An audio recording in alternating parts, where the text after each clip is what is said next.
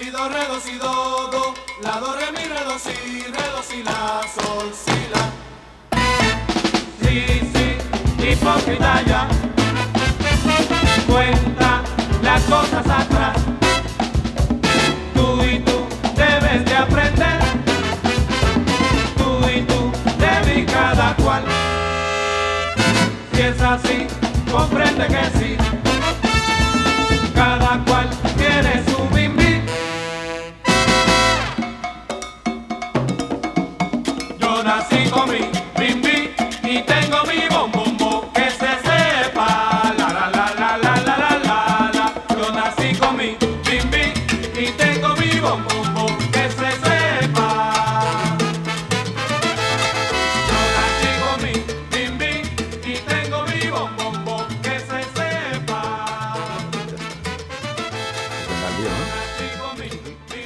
Buenas, queridos oyentes, y se me va el micro, y bienvenidos al episodio número 51 de Qué rico el mambo, un podcast donde divagamos de juegos modernos. Yo soy Vigacito y hoy, como siempre, me acompaña Yolanda Hello, hola, hola.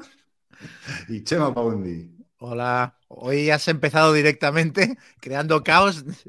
Desde, desde el segundo, Segundo menos, cero. Desde la presentación. tengo que engrasar el micro, se me caía hacia arriba. Pero bueno, bueno eh, ¿qué tal, chicos? Después de la resaca del directo, Oh, vamos. Muy bien, ¿no? lo pasamos muy, Muy bien, bien. la verdad, a pesar de los pesares. Bueno, fue un poco ciclotímico el asunto, porque acabó en- acabamos en plan menú desastre. Y luego la gente nos dijo, no, no, muy bien, haced más y tal, que es para flipar esto. Bueno, ha habido de todo, ¿eh? O sea, Luego la- sí, sí. el audio ha habido 100%, yo creo, en los comentarios. Ha, habido unanimidad con, con- sobre con eso, todo pero bueno. A la, a la gente que no lo vio en directo y se lo descargó en el podcast, eh, debe ser como una tortura china. Bueno, Sí, yo no- creo que los que no lo han visto y quieren verlo, a lo mejor es que lo vean en YouTube, porque escucharlo solo es un horror. Sí. O sea, Sí, eh, bueno. solo el podcast, escuchar el audio es mm, la muerte a pellizcos. Pero si lo ves, casi que te lo pasas bien y todo. Cobra sentido. No, es que Sí, igual sí, lo que sí. tendríamos que haber hecho es el, el que subimos a Evox los primeros 20 minutos de ¿se me oye? No, sí, conecta. ta- Igual esto lo podrías haber cortado, porque Sí. si no lo ves en YouTube no tiene ningún sentido. Tampoco es que en Mm. YouTube lo tenga mucho, pero bueno, en fin. Bueno, pero vamos. sí. también ahí me da culpa porque la verdad que edité ni lo escuché. Puse, como sonaba tan mal todo, digo, bueno, pongo la carátula de entrada, pum. No sabías ni por dónde empezar a y por dónde empezar, ¿no? claro, era- era lo hubiera dejado en 10 segundos. Bueno, eh, eh, nada, así que en, en nombre de, de- de todos, ¿no? Eh, Pues agradecer a, a la gente que, que se pasó por ahí y bueno, a ver si tenemos tiempo, tenemos tiempo hasta el, hasta el episodio 100 para mejorar y, y prepararnos antes. es que además fuimos a capelas, a, capón ahí, ¿no? Sin practicar nada. Sí, sí, o sea, tenemos 50 programas por delante y lo prepararemos al acabar el 99, está clarísimo. Bueno, ahora la, la idea ver, es hacer al- algún directo más porque esto es muy divertido, pero bueno, a ver si, si, si- si hacemos una prueba de sonido antes de, Sí, antes de lanzarnos. Exacto. Sería conveniente. Sí, sí, sí. Pero bueno, bueno, hubo, muchos, debo- hubo muchos sí. comentarios positivos de la gente. Ay, qué bien. Hubo uno que me gustó mucho. Dice, qué bien desvirtualizar por fin a los hielos de Gaceto. sí, es verdad. Sí, sí, era un día para celebrar. Y bueno, de un día para celebrar para, a, a uno más, porque hoy tenemos un programa especial que es el repaso de 2022. Sí. Es Yes. cuando gritáis y os emocionáis. y- Bueno, que suele ser un programa divertido y con mucha, con mucha audiencia porque, bueno, pues aquí se, se ponen en relieve nuestros despropósitos de siempre. Así que nada, si queréis vamos al turrón. Yo os tenía preparados unas preguntitas así un poco como de repaso existencial de- Del año. de- del año lúdico, ¿no? Y, bueno, primero Hacer empezar- balance, Hacer balance. que siempre Entonces, es así- bueno. así de intro, ¿no? Un poco, eh, sin nada concreto, un poco cómo, cómo lo habéis vivido este año. Eh, pero yo recuerdo yo el año pasado que tuvo, creo que fue el año pasado, ¿no? Una crisis existencial jueguil, ¿no? Y este año la ha Mm. retomado con, con fuerza. O al antepasado. Yo tuve una, pues no la recuerdo. si la O sea- tuve, no la recuerdo. No, de, de verdad, no, no, no sé, pero es verdad que ha sido un año muy flojo, pero no solo mm, mío, o sea, personal, que he tenido muy pocas partidas, he probado muy pocas novedades, pero es que además tampoco es que haya salido, yo creo que en general en el mundillo se está diciendo eso, que 2022 ha sido un, un año flojo. No hay un claro ganador que digas tú, este juego se va a quedar eh, durante años en el top de los más jugados y tal. Yo creo que no, que no hay ninguno. Entonces, para mí ha sido un año bastante flojo. A lo mejor te referías a, esa crisis. No, recuerdo que una una crisis existencial que jugabas, pero igual era el antepasado. sí, un, año que, no, que apenas jugabas, que estabas ahí de, completamente desconectada del mundo, pero igual era hace dos años. no, este, este, año es verdad que he jugado más, o menos como el, No, no, o sea, tampoco muchísimo, pero es verdad que son juegos pues que a lo mejor pues... O sea, he repetido muchos juegos, son juegos que a lo mejor le, tienes que dedicar más tiempo, ¿no? Claro, como estoy mutando un poquito por el camino de los wargames y tal, pues un euro a lo mejor pues lo juegas más rápido, te lo preparas más rápido y tal, y ahora pues, pues lo, lo necesito como reposar más o lo que sea y estoy jugando menos pero muy bien, o sea, todo, todo muy bien. Un balance positivo, muy bien. Sí, sí, balance positivo. ¿Tú, Chema? Yo bien, yo la verdad es que eh, estoy de acuerdo en que no sé si ha sido un año más flojo en cuanto a juegos, lo que sí que creo es que no hay la unanimidad que había el año pasado con dos o tres títulos, como por ejemplo la Nova y tal, eh, sobre los juegos del año. Este año Mm, hablas con 10 personas y te dan 10 resultados diferentes. Y en ese sentido sí que puede haber la sensación de que ha sido un año más flojo. Yo estoy contento porque he jugado más que el año anterior y he jugado mejor. O sea, he conseguido em, más partidas de calidad, alguna mini campañita, eh, y en ese aspecto estoy bastante contento. Y luego también, esto ya hablaremos de los propósitos y tal, pero he conseguido cumplir lo que dije el año pasado de eh, comprar menos y jugar lo que ya tenga y tal, ¿no? Y conseguido eso, rejugar cosas de la colección y novedades en muchos casos es si la tiene un amigo que la traiga y la probamos. Pero también por ese camino me he dejado de jugar, o sea, hay, hay juegos que en condiciones normales me, los hubiera comprado y los hubiera jugado, que no lo he hecho. O sea, el Lacrimosa, el eh, Dinosaur World, el, La Caída del Rey de la Montaña, que eran juegos que me interesaban, pero eran plan, no me apetece gastarme 60 o 50 o 70 euros para echarle dos partidas y me he quedado sin jugarlos. Claro. Pues yo un poco como tú. Eh, bueno, un poco como tú no. Yo he sido mi pero año, sin duda. Eh, estoy mirando ahí eh, la app esta que te mide las partidas, aunque se me olvida muchas veces, pero he jugado un tercio menos, o sea, el peor año de los últimos 10 en cuanto a, cantidad, pero claro, eso estuve en verano que me mudé, dos meses sin jugar, sin mesa en casa y demás. O sea, que no tenía nada, porque, bueno, yo sin Sí, sí, es que, es que como que tuve que comprar todo nuevo, luego, bueno, un lío. Tenía que jugar al Ready Set Bet sobre sus rodillas. exacto, exacto. Pero bueno, eh, sí que, pero por, otra parte sí que he jugado un poco juegos, he repetido juegos que me gusta jugar mucho a menudo y por lo menos mis dos partidas al Twilight Struggle, mis dos partidas al Churchill y, bueno, eso me, deja contento. La buena noticia es que, eh, bueno, hemos acogido un, un, estudiante americano en casa durante unos meses y al pobre chico lo tengo tengo frito en este mes frito a partidas, ¿no? Bueno, llevo 50 partidas en que en mi vida había jugado tanto. Oye, pero a mí me ha pasado igual. O sea, yo entre las visitas aquí a Córdoba, la familia y tal, he jugado una barbaridad de partidas, increíble. También es verdad que son muchos fillers y juegos así familiares y tal, pero me he hartado, o sea, pero hartarme de jugar. He jugado más de, de lo que he jugado en seis meses el año pasado. O sea, una cosa, Gonzalo, ¿este chico cuánto tiempo hace que está en tu casa? Nada, llevo hace 10 días. Y 50 partidas en 10 días. Pero esto, esto, esto computa, como se, computa como secuestro, ¿no? Susana eh, eh, eh, cogió y, claro, mis amigos sabía, tenía una cena de, amigos que hacemos todos los años después de Navidades, todos los amigotes. Entonces Susana estaba jugando con, el chico, ¿no? Y pero una foto que, que, el programa nos van a pedir una foto de, ¿no? De como de integración y demás, ¿no? Entonces hay una foto jugando y se la mandó a todos mis colegas diciendo, por favor, llamar al FBI ya, sacar a este chico que lo tiene, lo tiene explotado. Pestañeaba la cámara en Morse y iba diciendo, sacadme de aquí, ¿no? SOS. Tenía las se veía la foto como debajo de, la mesa, ¿no? Y dice, por favor, ayuda. Al pobre más majo, pero yo le he dicho, oye, y tan educado que le digo, oye, pero seguro que te apetece. Sí, sí, sí, no pasa muy bien. Y ahí le tengo frito todos los días probando juegos de las otras. Pero bueno, juegos muy sencillitos y tal, que entonces, claro, eh, maquilla el resultado. Por así. Eh, Gonzalo, pásame los papeles para el programa ese, a ver si integro yo alguno en mi casa también. Sí, sí, sí, ya te comentaré que está muy bien. El único, el estrés de hacer las comidas que no se ha acostumbrado. Oye, igual esto eh, se soluciona la crisis de la vivienda de un plumazo, ¿no? O sea, acoges a alguien en tu casa y a cambio de que juegue partidas contigo, esto. No, no, Cuidado, ¿eh? vamos. Es Yo estoy buen feliz. plan, yo lo veo un buen plan. Ya le he dicho a mi chica ahí, oye, hay que repetir. Esto, esto me va a cambiar la vida. Por fin voy a darle uso a la, a la esta. Bueno, también teníamos aquí un pequeño cuestionario. cuestionario. Entonces, a ver, eh, ¿el juego o los juegos que más habéis jugado? Mm, Eh, yo eh, lo tengo súper claro. Eh, bueno, ha sido, bueno, eh, no sé, bueno, este también cuenta, ¿por qué no? ¿Es un party o un familiar o, o un filler o como, no sé, el unánimo? He jugado millones de partidas eh, a este juego. A ver Combat que no- Commander.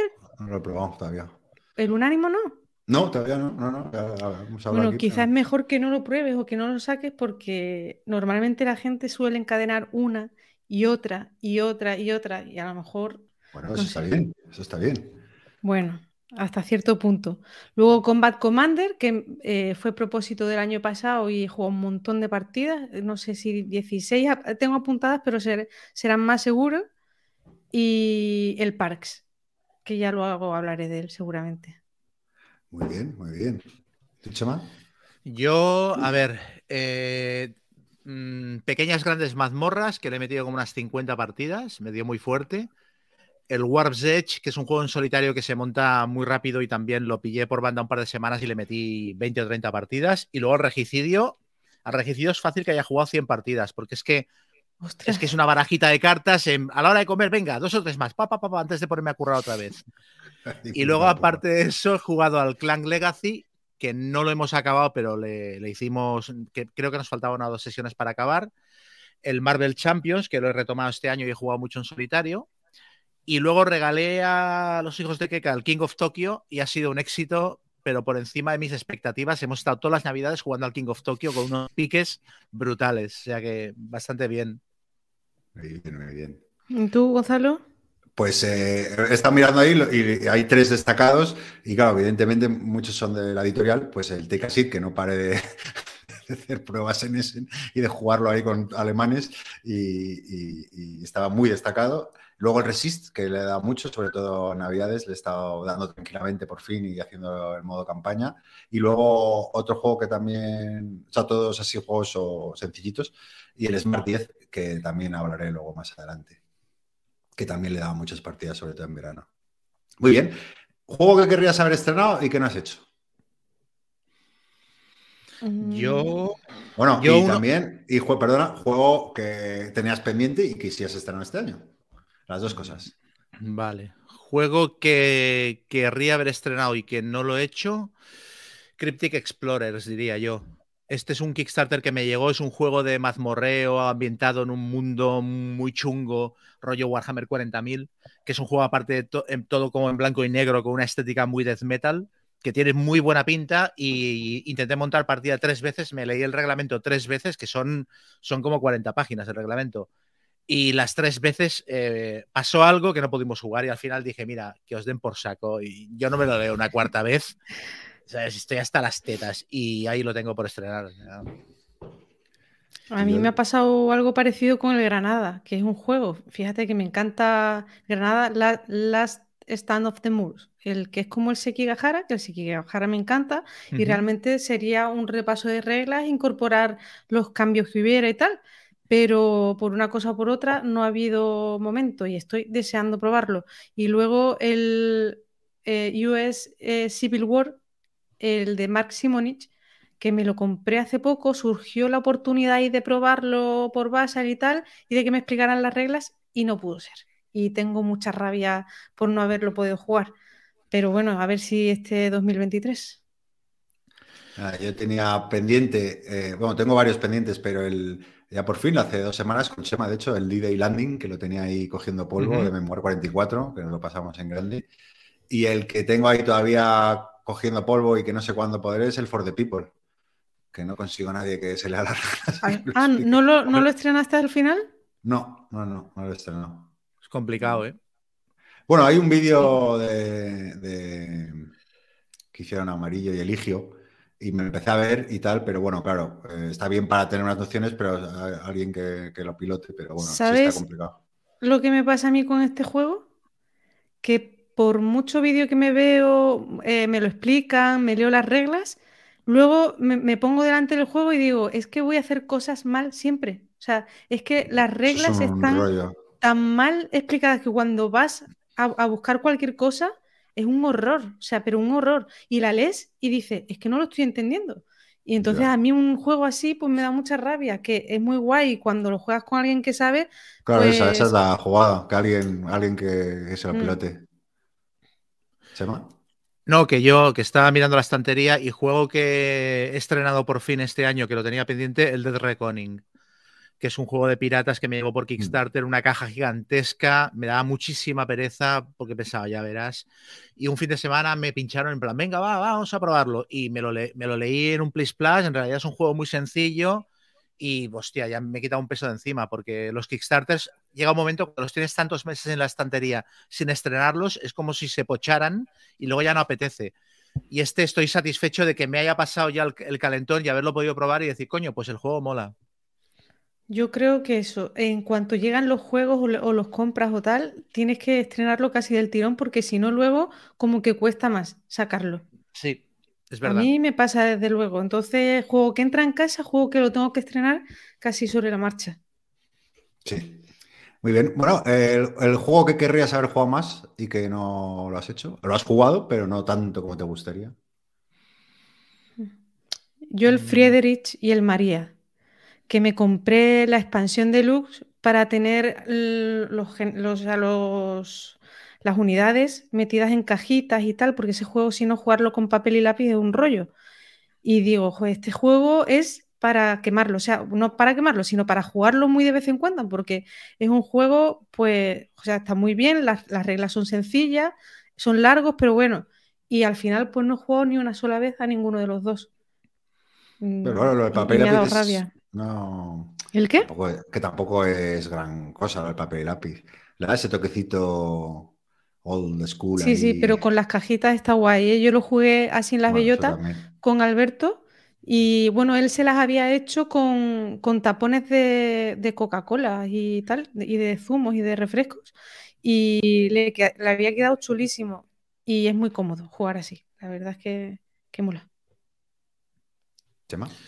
Yo, eh, esto me pasa cada año, el Kingdom, de- Kingdom Death Monster. Kingdom Death Monster, mo- volví a montar una campaña empezando de cero con un colega y al principio mucho empuje y luego lo típico. Eh, es muy difícil mantener un juego de campaña y aparte exigente como este que cada vez que lo despliegas se ocupa toda la mesa y es venga, por dónde íbamos y tal.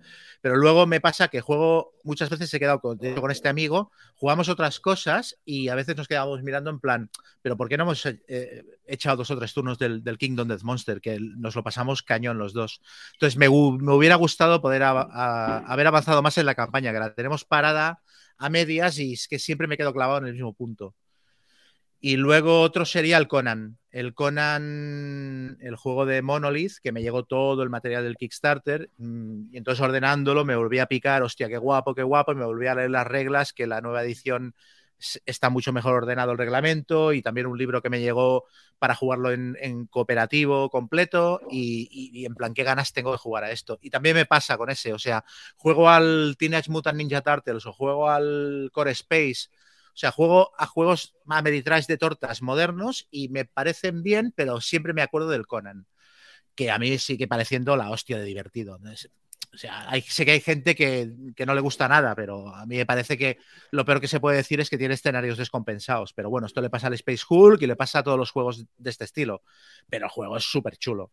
Y estos dos me sabe mal no haberlos sacado más a mesa. Sí, a mí el Conan también me gustó. Eh, yo, por mi parte, el Atlantic Chase, que lo he jugado una vez solo, eh, y me gustaría darle más partidas, y, y el Labyrinth, que, que, tengo todo, tengo las dos expansiones, y, y, nada, jugué en su momento al base, dos o tres partidas, y luego poco más. Pero bueno, que es eso también que... Pero bueno, me bajo a la app a ver si así interiorizo mejor las reglas y así lo puedo jugar más. Muy bien, la del, mejor. Perdona, una app del, del Labyrinth. Labyrinth. ¿Y qué sí. hace la app? No, como la de Twilight Struggle, pues ya la tienes en, en- ya la tienes eh, para iOS y para Android. Hostia. Sí, sí. Y además te viene con Y en castellano, que- pero mal traducida, vamos, por lo menos la primera versión que salió mal traducida, que me decías tú, bueno, ¿y qué más da? O sea, pues en inglés, pero a mí me hubiera, o sea, a mí me gusta jugar a juegos así con cartas, con texto y tal, pues en castellano, ya que está la posibilidad, pero la traducción es malilla. Pero ese juego no está traducido al español, digo. O sea, la- Sí, o sea, el, el Labyrinth, en- la app, el- la app sí que el- está traducida. Ah, yo lo juego en inglés, no me digo, pero como oficialmente no hay edición en, en- en español, pues supongo que Ya, ya, no me fío ya. mucho yo cuando lo hacen los desde, No. desde Estados Unidos. Bueno, la mejor y peor experiencia de 2022. Mm. Hostia. Bueno, Dale yo tú, decir que yo la pienso. ¿Tú la tienes Eh, clara? yo la mejor, mm, eh, bueno, experiencia no, realmente. Bueno, no lo sé, sí, es un- fue una partida al César Roma versus, eh, eh, sí, Roma versus Galia, ¿no? El de Mark Simonich. Y fue una partida que jugué que fue súper tensa, súper divertida, combates súper decisivos, mm, mm, a lo mejor en una localización, pues eh, casi, no sé, estuve a puntísimo de ganar como romano, que es súper complicado en este, en este juego, y combates que a lo mejor, pues eso, pues eran muy decisivos porque tirábamos los dados, había reroles y otro reroll, y hasta el último momento no se decidía y muy, muy tensa, muy divertida. Yo creo que ha sido la mejor partida del año que jugué con David Álvarez, que es con quien he jugado la mayoría de, de partidas de este juego, que lo conocemos súper bien, y, y fue una experiencia chula, muy chula. ¿Y la peor? La peor, la peor experiencia de este año no, no sabría deciros ahora, no, no caigo. Seguro que hay alguna. Bueno, pues mientras piensas, os cuento ahí la, la Tú, mejor. venga, eh, cuéntanos. Nada, sin duda, ir a Essen como editorial, eh, eh, la verdad que fue muy emocionante.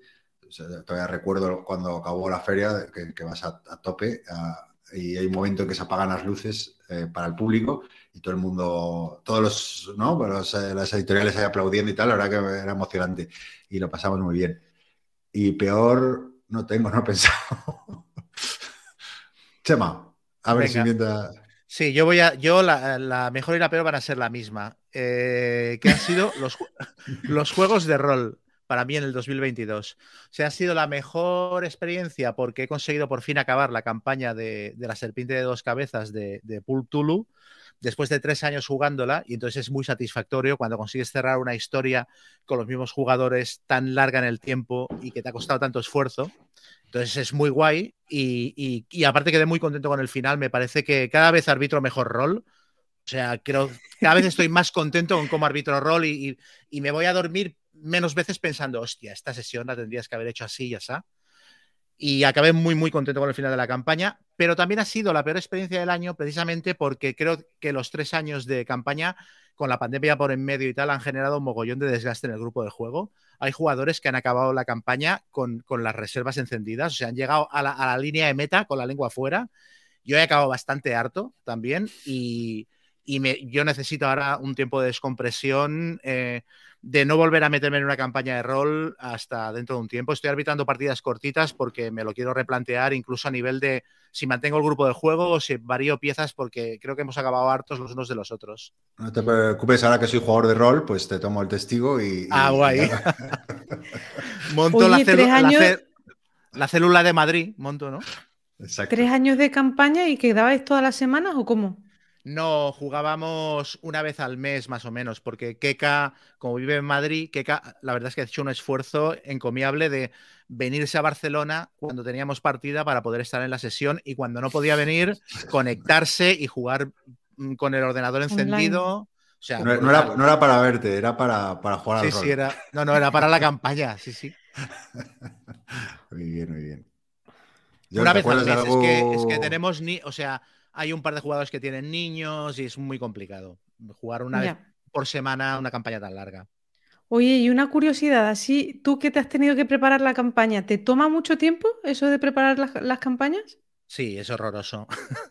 A ver, Depende. O sea, una campaña de. Hay cosas. ah, Dungeons and Dragons y cosas así las puedo arbitrar en automático. Y aparte hay muchos juegos ahora que se prestan a jugar sin tener que preparar casi nada. Pero una campaña como esta, eh, de 300 páginas, con una trama súper compleja, con varias facciones de villanos que aparte no se están quietos. No es como la típica partida de Dungeons Dragons que los orcos abres una puerta y entonces los orcos parece que se pongan a moverse en ese momento y hasta que no has entrado en la habitación estaban en animación suspendida. Aquí los villanos hacen cosas independientemente del ritmo de los personajes y tal. Entonces todo esto lo tiene. Yo tenía, me, me hacía eh, sí, eh, diagramas de Como la flujo policía, con puntos. Sí, sí. Con, o sea, con el tablero, las chinchetas y los hilos por, pasando por cada personaje y por cada trama, ¿no? es un faenón y es un faenón que aparte que, que te quita energía para hacer otras cosas. O sea, yo he hecho, Ya. yo he, he tardado, o sea, he tardado mucho en ponerme a escribir Fan Hunter, he tardado mucho en hacer otras cosas porque la campaña chupa mucho, mucha energía. Yo que jugué el otro día a una de Dungeons and Dragons, el, el Master, o sea, flipé en colores. O sea, se- an- analizando el trabajo que tenía detrás, que nos mandó Sí, cada sí. uno un personaje, eh, luego tenía dos escenarios montados, eh, eh, música preparada, imágenes de fondo, o sea, un despliegue que dices, ostras, leche. Y claro, tiene que pensar en las diferentes, ¿no? Por dónde va a tirar la historia. Entonces tiene que, que- la verdad que... Ahora, eso sí, es muy agradecido porque lo pasamos en grande. Sí, es súper chulo, rolero. pero, es pero hay mucho trabajo detrás, sí, sí. Sí, mucho de curro. Bueno, pues no tenemos por experiencia, Joel, somos así de positivos. Pues sí. El, el mejor sarao, jornada o evento que, que- que- que hayamos ido. Yo es que no he ido este año ni a las ayudar jugando, porque hubo el problema ese del cambio de fechas y tal, o sea que paso palabra porque no, es que no he ido a ningún lado. Yo fui a las jornadas de Córdoba, eh, al Festival Internacional de Juegos de Mesa de Córdoba, pero, o sea, yo creo que, que me costará volver a ir. O sea, tampoco es una jornada que me súper encante.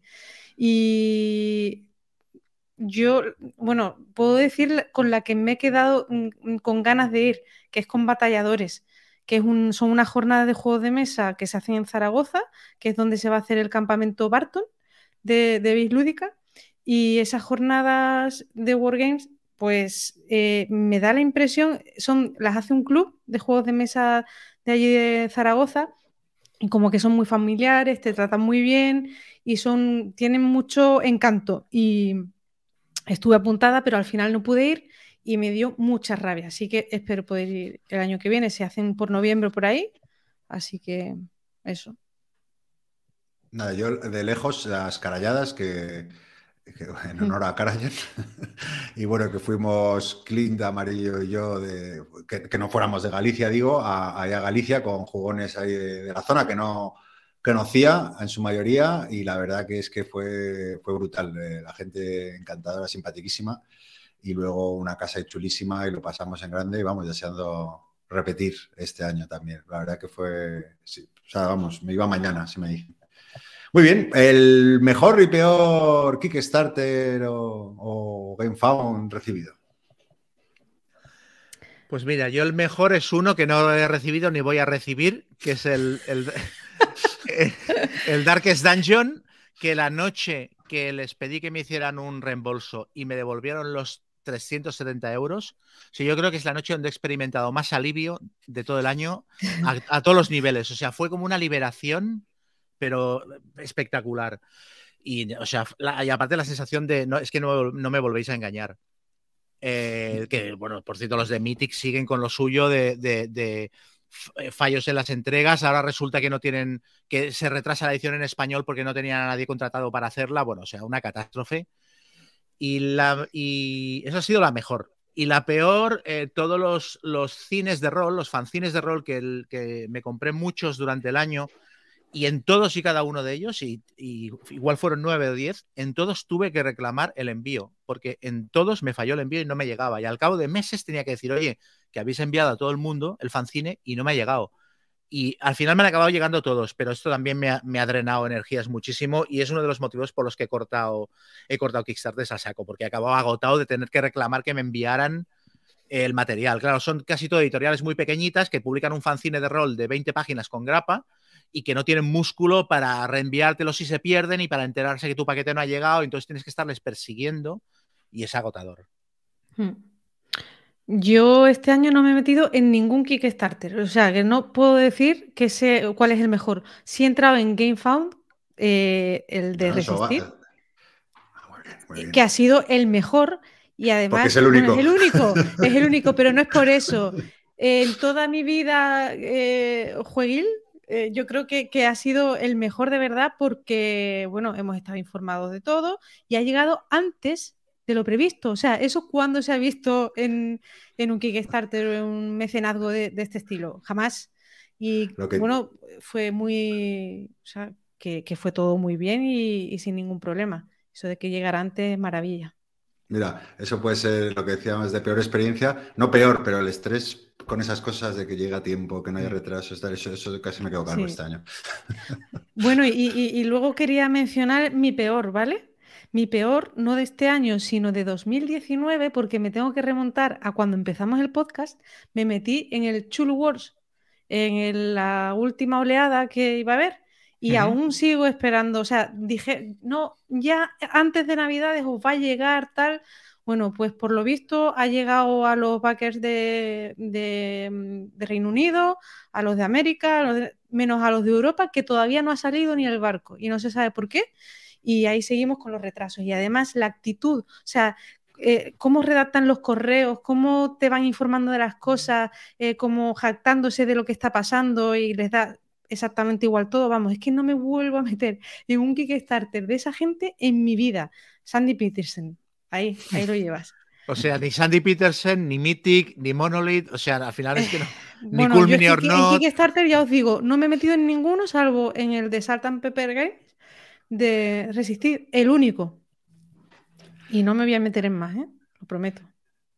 Mira, yo del mejor Kickstarter, eh, eh, todavía sigo con los que dije que, que esperaba el año pasado, que eran como 12, pues ya van bajando, ya solo quedan 6. Me he metido a un par solo este año, pero bueno, el mejor es Sniper Elite, que bueno, como voy a hablar luego de él, pues eh, bueno, y también lo reseñé en el podcast, pero la verdad que muy contento con el producto en sí, no con retraso, pero bueno, tam- razonable. Y luego el peor, que la verdad que me da mucha rabia porque era de los juegos que más esperaba y me llegó, me llegó hace unas semanas, y además llegó a tiempo, es el Free at Last, que es un juego de Foundation Diets, que, es- que ya he hablado de un juego sobre Irán, eh, Irán 1989, y, o 1969, perdón, y el de el Corea del Norte, y que bueno, hacen juegos eh, como educativos y muy interesantes, y este juego, pues, que era un poco la historia de los derechos civiles en Estados Unidos, o sea, estaba completamente hipeado y, y nada, eh, 30 páginas de reglas sin ningún tipo de imagen y que empecé a ver en la OGG eh, de usuarios americanos, todos chinadísimos, que no había quien entendiera eso, que... y nada, lo puse a la venta, eh, me lo compraron y justo al día siguiente actualización de reglas. Pero, eh, eh, y yo, bueno, a ver, si no lo vuelvo a comprar, ¿no? Y nada, eran las mismas 30 páginas o 35 sin ninguna puta imagen y, y todo. Y yo, mira, paso, yo ya no, no tengo edad ya para, para unas reglas de estas eh, sin, que no estén bien explicadas y que me generen mil dudas. Y no sé qué tal está el juego, pero bueno, mi paciencia es muy, es muy escasa, cada vez más. ¿Y, y qué tal el Mr. President? Espérate, que luego, luego hablamos de los más esperados del 2023. Ah, otra vez, ¿no? Otra Claro, vez. claro, ¿Cómo, le, cómo le cunde? Sí, sí. por sexto año consecutivo. Eh, nada, eh, eh, propósitos para este año 2023. Y ya pasamos a, a valorar nuestros juegos preferidos del año. Ostras, Si es que me tenéis- olvidado qué era. Sí, sí, yo tenía, yo tenía un propósito. ¿Cuál era? Bueno, yo os digo. Dale tú, Chema o, o Gonzalo. Yo, yo los míos es muy fácil. Yo como eh, relacionado con lo que he dicho antes de las partidas de rol, estaba hablando con uno de los jugadores de mi grupo que quiere dirigir partidas, quiere arbitrar algún juego y tal y tomar un poco el testigo y quiero revisar eso, los protocolos roleros para para evitar mm, pollos en las partidas y para, y para conseguir jugar más a rol de manera más cómoda, plan, organizando partidas más cortas, con menos jugadores seguramente. Y a esto, o sea, mi objetivo para el 2023 es sentirme más cómodo y menos eh, tener sensación de que estoy haciendo un trabajo eh, de fin de semana cuando arbitro rol. Muy bien. Eh, bueno, yo recuperar el ritmo de partidas, que como tengo ya a mi, a mi estudiante, pues creo que lo voy a lograr. pero, pero sobre todo partidas de calidad. Yo, eh, como os decía antes, eh, soy feliz si me juego dos Stories de Struggle, dos Churchill, dos Labyrinth, dos Imperial Struggle, dos Virginia's Bond. Eso es, esa es mi filosofía desde el año pasado, efectivamente. y con eso soy el hombre más feliz del mundo. Y dos 1989, no pido más. Mm, mm. Poco es mucho. Mi propósito, ya me he acordado de lo que era, era... Perdona, George, y dos, y dos D-Day Landing, Chema, que eso va por ti. sí, sí, bueno, yo me compré, saliendo de la partida al día siguiente, me compré dos tableros de Breakthrough para poder montar Stalingrado y el Álamo, el, el Álamo, el Alamein, el Alamein, el Álamo, el Alamein pues, y, y, todas las cosas. Pues organizamos otra.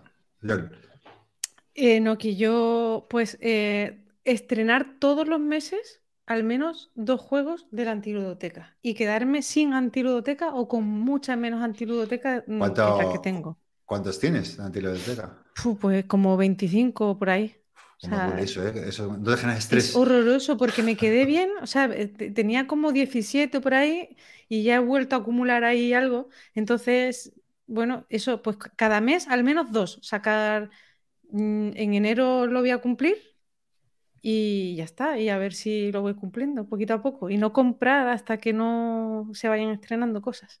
Aquí queda grabado para... Sí, sí, sí. Yo el otro día, ordenando las estanterías, eh, me, quedé mirando fijamente el Solomon Kane y empecé, ¿sabes lo de las fases de la muerte? Lo de negación, eh, ira, aceptación. Pues yo creo que estoy empezando a entrar en la fase de aceptación de de que no lo voy a estrenar nunca. O sea, me, lo miraba, veo las dos cajas que pesan 20 kilos y, pensaba, ¿en qué momento voy a sacar tiempo para, ponerme con esto? Que no es un reglamento fácil, ¿sabes? ¿A quién voy a convencer para jugarlo? Y, me sabe muy mal porque me gusta mucho el personaje y el juego me lo compré con mucha ilusión, pero me lo miro y pienso, tengo aquí 200 euros de juego paralizados que me ocupan media estantería y, veo más fácil acabármelo vendiendo que estrenarlo. Agua yo pensé en hacerme el propósito de si no estreno eh, tales juegos este año ya, en diciembre van al hilo de venta directamente. pero eso es complicado. ¿eh? Yo lo he hecho este año y es, sanador. Luego te arrepientes cuando te acuerdas del juego y, tal, pero en el momento es sanador. ¿Sabéis lo que he hecho yo este año que ha sido muy liberador? Tirar juegos. ¿Cómo no, tío? Eso no puedes hacerlo, Chema. Sí, sí. Que no, ya te digo, mírame. Pero, regálalos. Tráemelos a mí y Dale una segunda vida, claro. Yo se lo regalo a una asociación que luego hace, eh, eh, ¿cómo se dice? Sorteos y tal, y recaudan dinero para nada.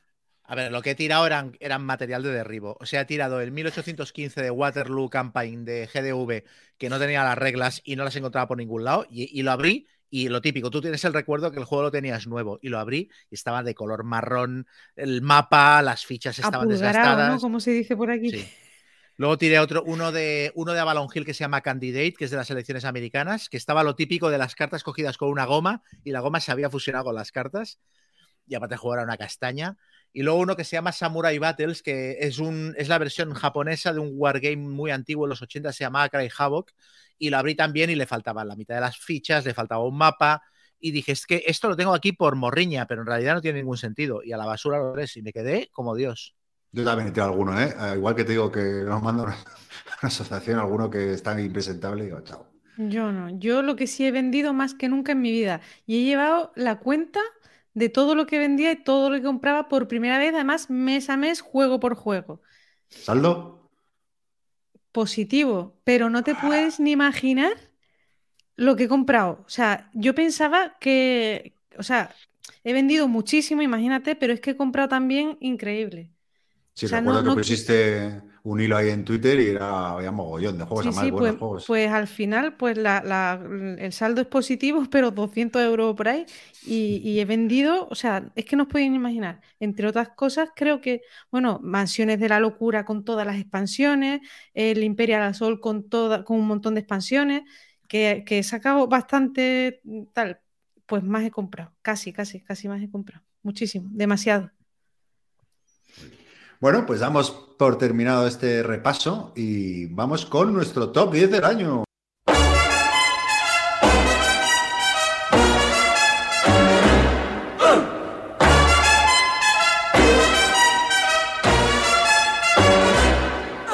Papa loves mambo, mama loves mambo. Look at him sway with it, getting so gay with it, shout no lay with it, wow. ¿Quién quiere empezar con el número 10? Y bueno, antes de nada, como siempre, si queréis, como cada uno escoge como quiere, si queréis explicar vuestro Disclaimer. modus, op- Sí, sí, sí. vuestro modus Sí. operandi, pues feel free. Sed libres. A ver, yo he jugado muchísimo este año y he jugado tanto que, que me salían varias, varios top 10 diferentes. Y al final decidí no, no hacerme un juego del año, ¿sabes? O sea, los premios juego del año, que siempre acaban dándole un premio a un juego de, de 2012. Pues he eliminado de la lista todos los juegos que me parecían demasiado antiguos y que me parecen juegazos. Me parecen cojonudos, pero mm, creo que he jugado tanta novedad que me ha gustado que creo que es que es más representativo o me hace más ilusión hacerles un homenaje a los juegos nuevos que se han publicado. Entonces, por ese motivo, en mi lista no va a estar el Sekigahara, que es un juego que me encanta, y no va a estar el, el Senda de Luz y Sombra, que es un juego que me flipa, pero que es de 2016 o 2017, ni el Diemager, que este año se ha reeditado, ni el Viños, que son juegos que me gustan muchísimo todos, pero ya están suficientemente reconocidos. Entonces, todo lo que, todo lo que está en mi lista son juegos como muy lejos del 2020. Mm, Yo he jugado, como dije antes, muy poquitas novedades, entonces, pero, es que además tampoco he tenido muchísimas ganas de, jugar novedades, no había juegos así que, que me llamaran muchísimo la atención y entonces el top que he hecho yo es de juegos jugados en 2022. Y la verdad es que al final los juegos son bastante recientes, no es como a lo mejor el año pasado que puse juegos del, del 80, ¿vale? Eh, este son, son, yo creo que todos del 2000. De- del, siglo, del siglo XX, ¿no? Siglo Eso está muy bien. Eso está muy bien. Siglo XXI. No, no, no, no, son recientes, son recientes, veréis, ya, ya lo vais a ver luego. No, yo igual que Chema, eh, he jugado menos y me ha costado más este año. Eh, A otros años me pasaba lo que a ti, que, que me salían 15, 20 buenos juegos que me han gustado y este año eh, me ha costado. Pero bueno, son todo, a excepción de uno, que tengo un poco de trampa, que ya lo veréis. Eh, el resto son novedades. Pues Bueno, siempre haces to- trampa tú. Sí, siempre hago trampa, siempre hago trampa. Pero así que pues para mantener el, el ritual. Venga, vamos con el número 10. Chema. Venga, pues he tenido muchas dudas de porque estaba muy indeciso entre dos juegos y al final me he quedado con el más pequeñito, que aparte ha sido como el último juego eh, con capacidad de entrar en la lista que he probado, que es 300, eh, ¿cómo se llama? ¿Tierra y agua? ¿O agua y tierra? O algo así. De Tierra y agua. 300 Tierra y Agua, editado aquí en España este año por Dracoideas, que me ha ganado porque es un wargame que me, bueno, recomendó, recomendó mucho Yol en un programa, me picó la curiosidad y aprovechando una oferta eh, muy loca me lo compré. Y me ha encantado, es un juego minimalista, pero que hi- históricamente te mete mucho en la situación. ah, es un, creo que es una masterclass de cómo hacer un, un wargame card driven sencillo solo con 16 o 20 cartas hay un montón de opciones distintas según quien la robe y quien la juegue. Y, o sea, a mí me pareció mm, sensacional con cuatro cañas de, de componentes y una presentación chulísima, la cajita con, con un imán que se queda cerrada. No sé, me, me pareció un producto redondísimo por un precio muy asequible y muy, muy, muy buen juego. Muy bien. Yo lo tengo más arriba. Yo ese hemos coincidido, lo tengo bastante más arriba. Y, y digo lo mismo, lo, lo que acaba de decir Chema, vamos. Y sobre todo lo rejugable que es con tan poquitas cartas que tiene. Que Hmm. cada partida es diferente y, y bueno, que tiene todos los conceptos típicos de los wargames en un juego que dura media hora y que es súper sencillo de reglas. Bueno, primera coincidencia. Habemos, ¿no? Sí, Sí. Primer- ¿no? Porque has dicho Yol que tú también lo tienes en tu top, ¿no? Sí, sí, sí. Pues ya una. Venga, muy bien, muy bien. Empezamos fuertes. no, Vamos, y, y- poco a y- poco vamos mimetizándonos. Y aparte, eh, de- decisiones agónicas cada turno. A mí me recordó mucho al 2 de mayo. El rollo este de cubitos, un montón de cartas para darle, para darle película y tal. No sé, muy bien. Número 10, Yol. Muy bien, pues yo otro de Dracoideas, que es el 1212 Navas de Tolosa, que jugué hace poquito, también lo reseñé, y lo mismo, juego de caja pequeña, bueno, bonito, barato, y sobre nuestra historia. Pues con mecánicas también muy sencillas, que cualquiera puede aprender en tres minutos de reloj, porque se explica en tres minutos, y con chicha suficiente como para que las partidas sean interesantes. Me gusta más 300, pero ya lo dije en su momento, pero este lo he metido en el top porque me ha encantado. Muy bien. Eh, bueno, yo eh, quería hacer, que se me ha olvidado decirlo antes, eh, había dos juegos que sí me hubiera gustado meter, pero como solo juego una partida, y curiosamente son juegos nominados por vosotros en vuestro top de otros años, que es el de Senderos del Sombra, que juego una partida y me encantó, y el Container, que lo recomendó yo, si no recuerdo mal, que también me, ha encantado, pero ah, solo juego una vez, entonces no... Pero por sensaciones los hubiera metido, pero bueno, he intentado que sean juegos que he jugado más partidas. Y luego me, me fastidia un poco, es que se me había olvidado decirlo, eh, porque hay tres juegos que no he jugado que creo que estarían casi seguro eh, en el top 10. Los voy a mencionar, uno que es el Pagan, que a lo mejor Chema lo tiene en su, en su, en su top. Ay, yo ese le tengo muchísimas ganas, ¿ves? Mm, el, mm. el, cat, el Cat in the Box, que, es un juego de bazas, que sabes que a mí me gusta mucho también, y el Turing Machine, que es un juego de deducción, que no estuve rápido en ese y, no sé cuándo saldrá, pero creo que lo sacaré. Pero bueno, dicho esto, el número 10 es el Woodcraft, que es eh, bueno, un juego de, de Vlada Suchil, el, el mismo autor de, Praga, y que bueno, tiene la mecánica rondel parecida, ¿no? Y que donde las acciones se van potenciando. Y, bueno, que tiene acciones tematizadas que me han parecido muy simpáticas, ¿no? Como cortar dados, pegarlos, porque somos como leñadores, ¿no? Y, bueno, es un juego, un euro típico, ¿no? Donde tienes que conseguir cumplir unos contratos mediante dados y colores específicos y demás. Y, aparte tiene un modo solitario muy entretenido, muy, muy chulo. Y bueno, me ha parecido un muy buen euro y de los probados así en ese es de los que más me han gustado de lejos. Este está, este en inglés, ¿no? ¿Ya? ¿Aún? No, no, este salido, creo que salió ah. a principios de diciembre en español también. Lo ah, sacó a, a, Rakis. Y, bueno, a mí me ha gustado. Eh, he visto gente que le ha encantado, gente que no tanto. Bueno, a mí sí me ha gustado mucho, me ha parecido muy simpático. A mí juegos con dadetes me gustan mucho. Sí que tiene una pega, que, bueno, no una pega, según para quien lo vea, que, que o sea, que tienes que pensar muy bien las acciones. O sea, no puedes improvisar o fallar en las acciones porque como, como elijas mal o te quedas, te, quedas atrás. O sea, que penaliza. Es un juego que penaliza al que no lo optimice bien. Y bueno, eso hay gente que lo ha criticado por eso, pero yo no lo veo malo. Simplemente pues aprende a jugar y, lo harás mejor la siguiente. Aprende a jugar, inútil. inútil y, ya tira mejor la siguiente. Pero bueno, mira ese Chema, si, si te llama la atención, eh, te lo enseño en Madrid. Vale, guay, sí, sí. Está, está curioso. Venga, número 9. Mi número 9, sí, lo que, ah, una cosa que me he olvidado de decir antes, que es que el juego eh, con el que dudaba respecto al 300 era el Nemesis Lockdown, que para mí sería igual el 11 de, mi lista del año. Es que al final el 300 me hizo gracia porque el producto me pareció tan cuco que...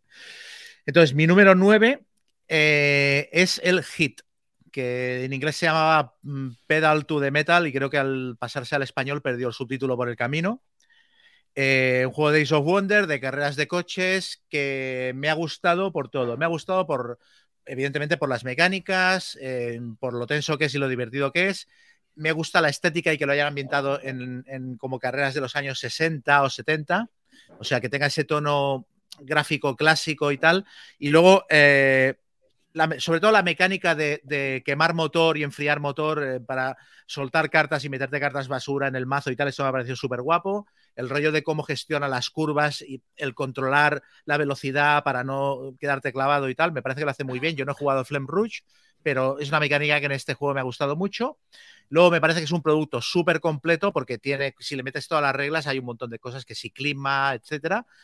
Y luego también eh, lo que me gustó es que a mí no me gustan las carreras de coches. O sea, a mí la Fórmula 1 me aburre muchísimo. Entonces, yo no busco un juego em, súper detallado, súper avanzado, con partidas de tres horas eh, que me refleje de manera simulacionista eh, las carreras de coches hasta el último detalle. Yo quiero un juego que no sea un Downforce, por así decirlo, o un Fórmula D, que sea un poquito más, pero que sea que se pueda jugar de manera intuitiva. Y para mí este es como el sweet spot, es exactamente lo que yo necesitaba para un juego de carreras de este tipo. Entonces, muy contento con él. Perdona que, que me meta Yol, porque mi número 9 es Hit. Así que aprovecho y, y- y ya lo digo. Igual, opino muy parecido a ti. Eh, también otra cosa a destacar, eh, eh, que la producción del juego, que bueno, Days of Wonder, pero que también está muy bien ajustado de precio, porque es una caja bastante grande, Sí. con dos mapas, y era un precio de 50, 50, o, ¿no? 50 60 euros, que cualquiera, bueno, te lo pone a 80, por, por- Mm. la cantidad de, de- material con el que viene.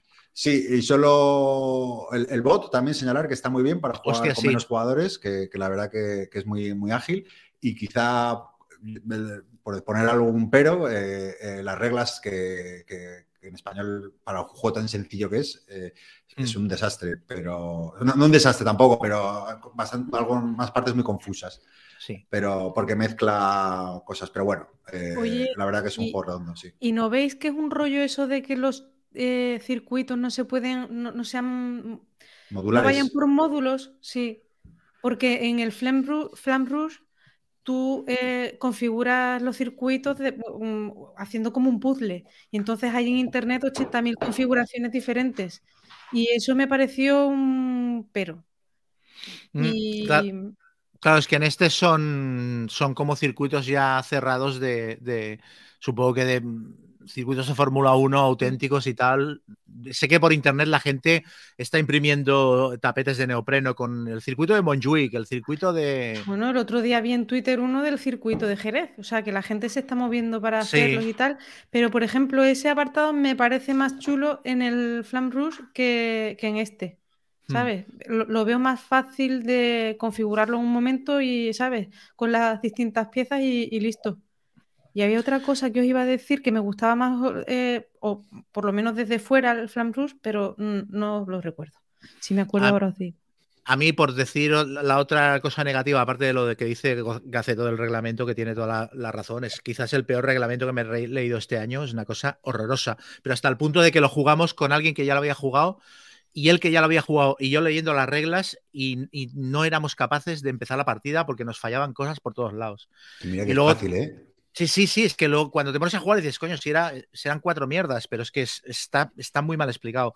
Y luego también es un poquito quizás feo el hecho de que en la caja te vengan como ya dos agujeros puestos para... para como si- sí, como si fueras a una expansión, para los coches que faltan te los comprarás con la expansión, que es bueno. Bueno, pero sí que es verdad que viene muy completito porque vienen muchos módulos y tal. Sí, también. y el inserto está muy bien porque te cabe Sí. todo súper ordenado. Muy bien, muy bien. Bueno, y sobre todo me alegra que Days of Wonder vuelva a dar en la tecla, que a mí es una editorial que siempre le he tenido mucho cariño, había patinado un poco algunos años, los últimos años, eh, y la verdad que, bueno, lo ha vuelto a hacer, así Sí. que muy contentos. Yol, ¿tu número 9?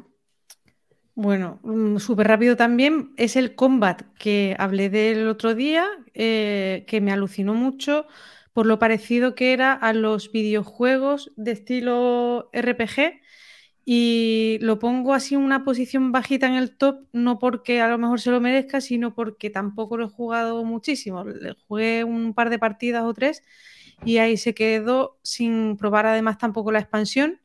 Y por ponerle también un pero, que no lo comenté el otro día, que no todo es súper bonito, eh, la falta de cromo que tienen lo- los escenarios. O sea, la narratividad se la pones tú en tu cabeza, o sea, con las cosas que van pasando y tal.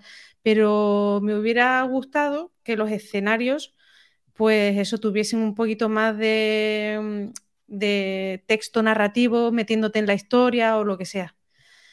Pero aún así, juegazo que, que he disfrutado un montón descubriéndolo este año.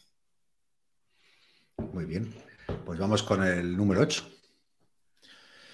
Pues mi número 8 es un juego que he mencionado antes, que es el eh, Dead Reckoning, un juego de piratas. Eh, yo no sé lo que esperaba este juego, no, no lo tenía muy claro y bueno, pues es un, para mí, si no es el juego de piratas definitivo, está muy cerca.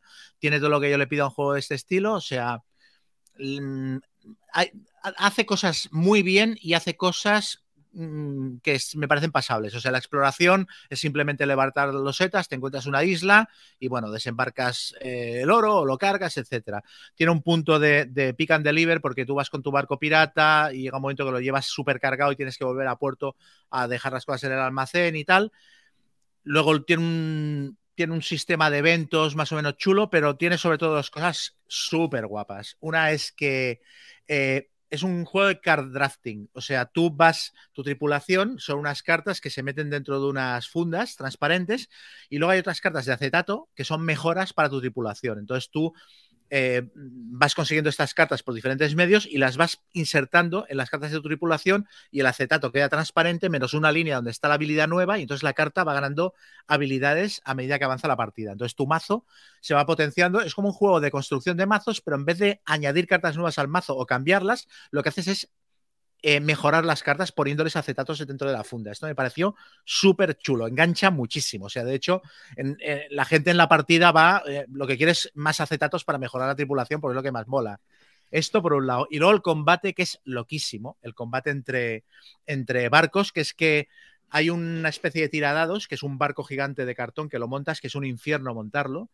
Y entonces se monta el barco este de cartón y se pone una especie de Mm, plataforma con un montón de casillitas que son los efectos del combate. Y entonces tú en el combate, según cuántos cañones tengas, tiras un número de cubitos por el, por el tiradados este y según la casilla de la plataforma en la que caigan son los efectos que haces.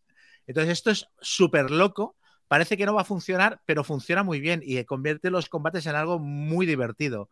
Entonces, a mí ha sido uno de una de las sorpresas del año. Ya digo, lo jugué con ganas relativas porque lo tenía en casa desde hacía muchos meses y bueno, un sorpresón. Estoy deseando probar las expansiones que incorporan mini campañas y eh, eh, nuevos eventos, etcétera.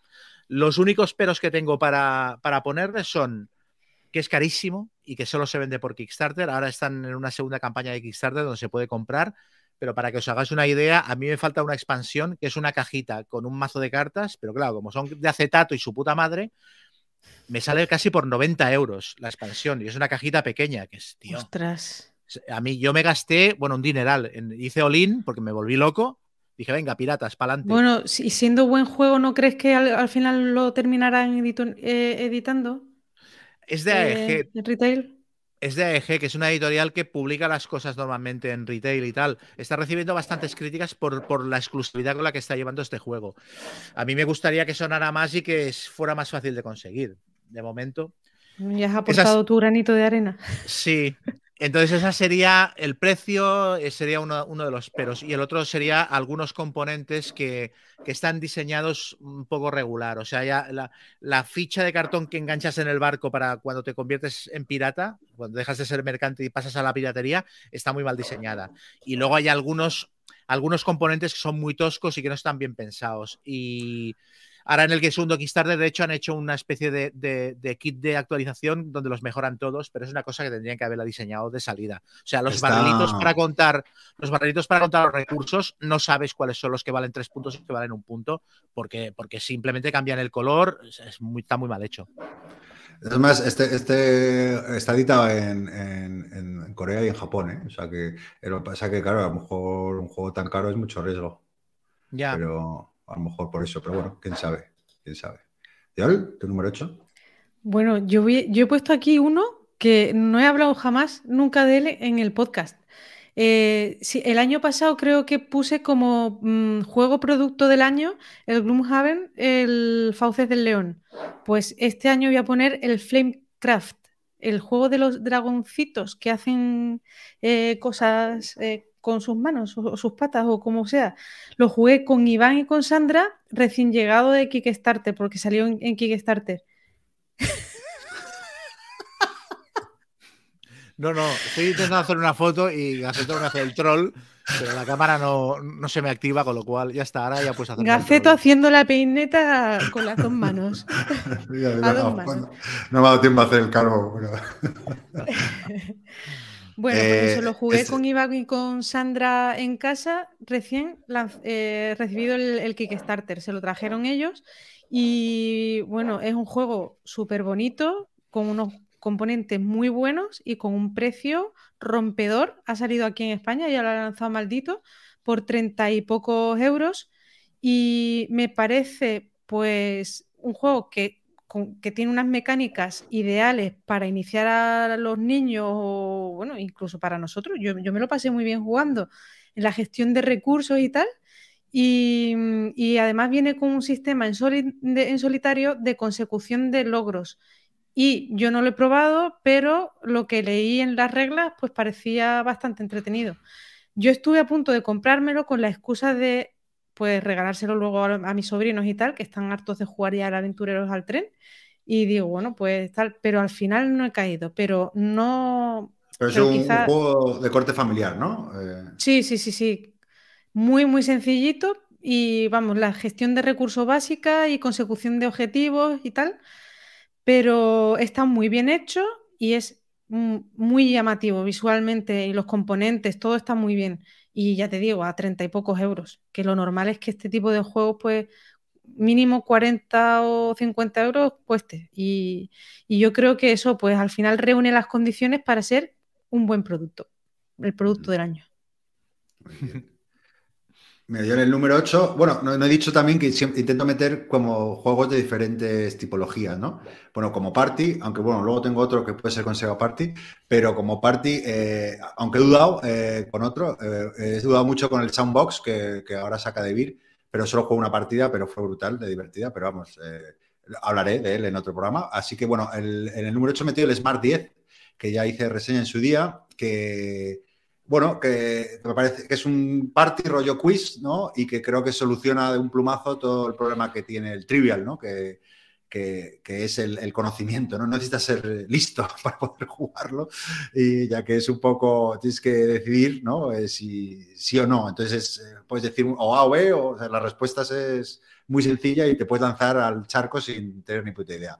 Y tiene ese puntito de push your luck, de arriesgar o no, y la verdad que es muy divertido porque tienes preguntas de toda tipología ¿no? Y, muy sencillo, lo puedes jugar con todo el mundo, muy bonito también. la caja es un poco fea, pero el cachipoche este para quitar y levantar y ver la respuesta está muy bien.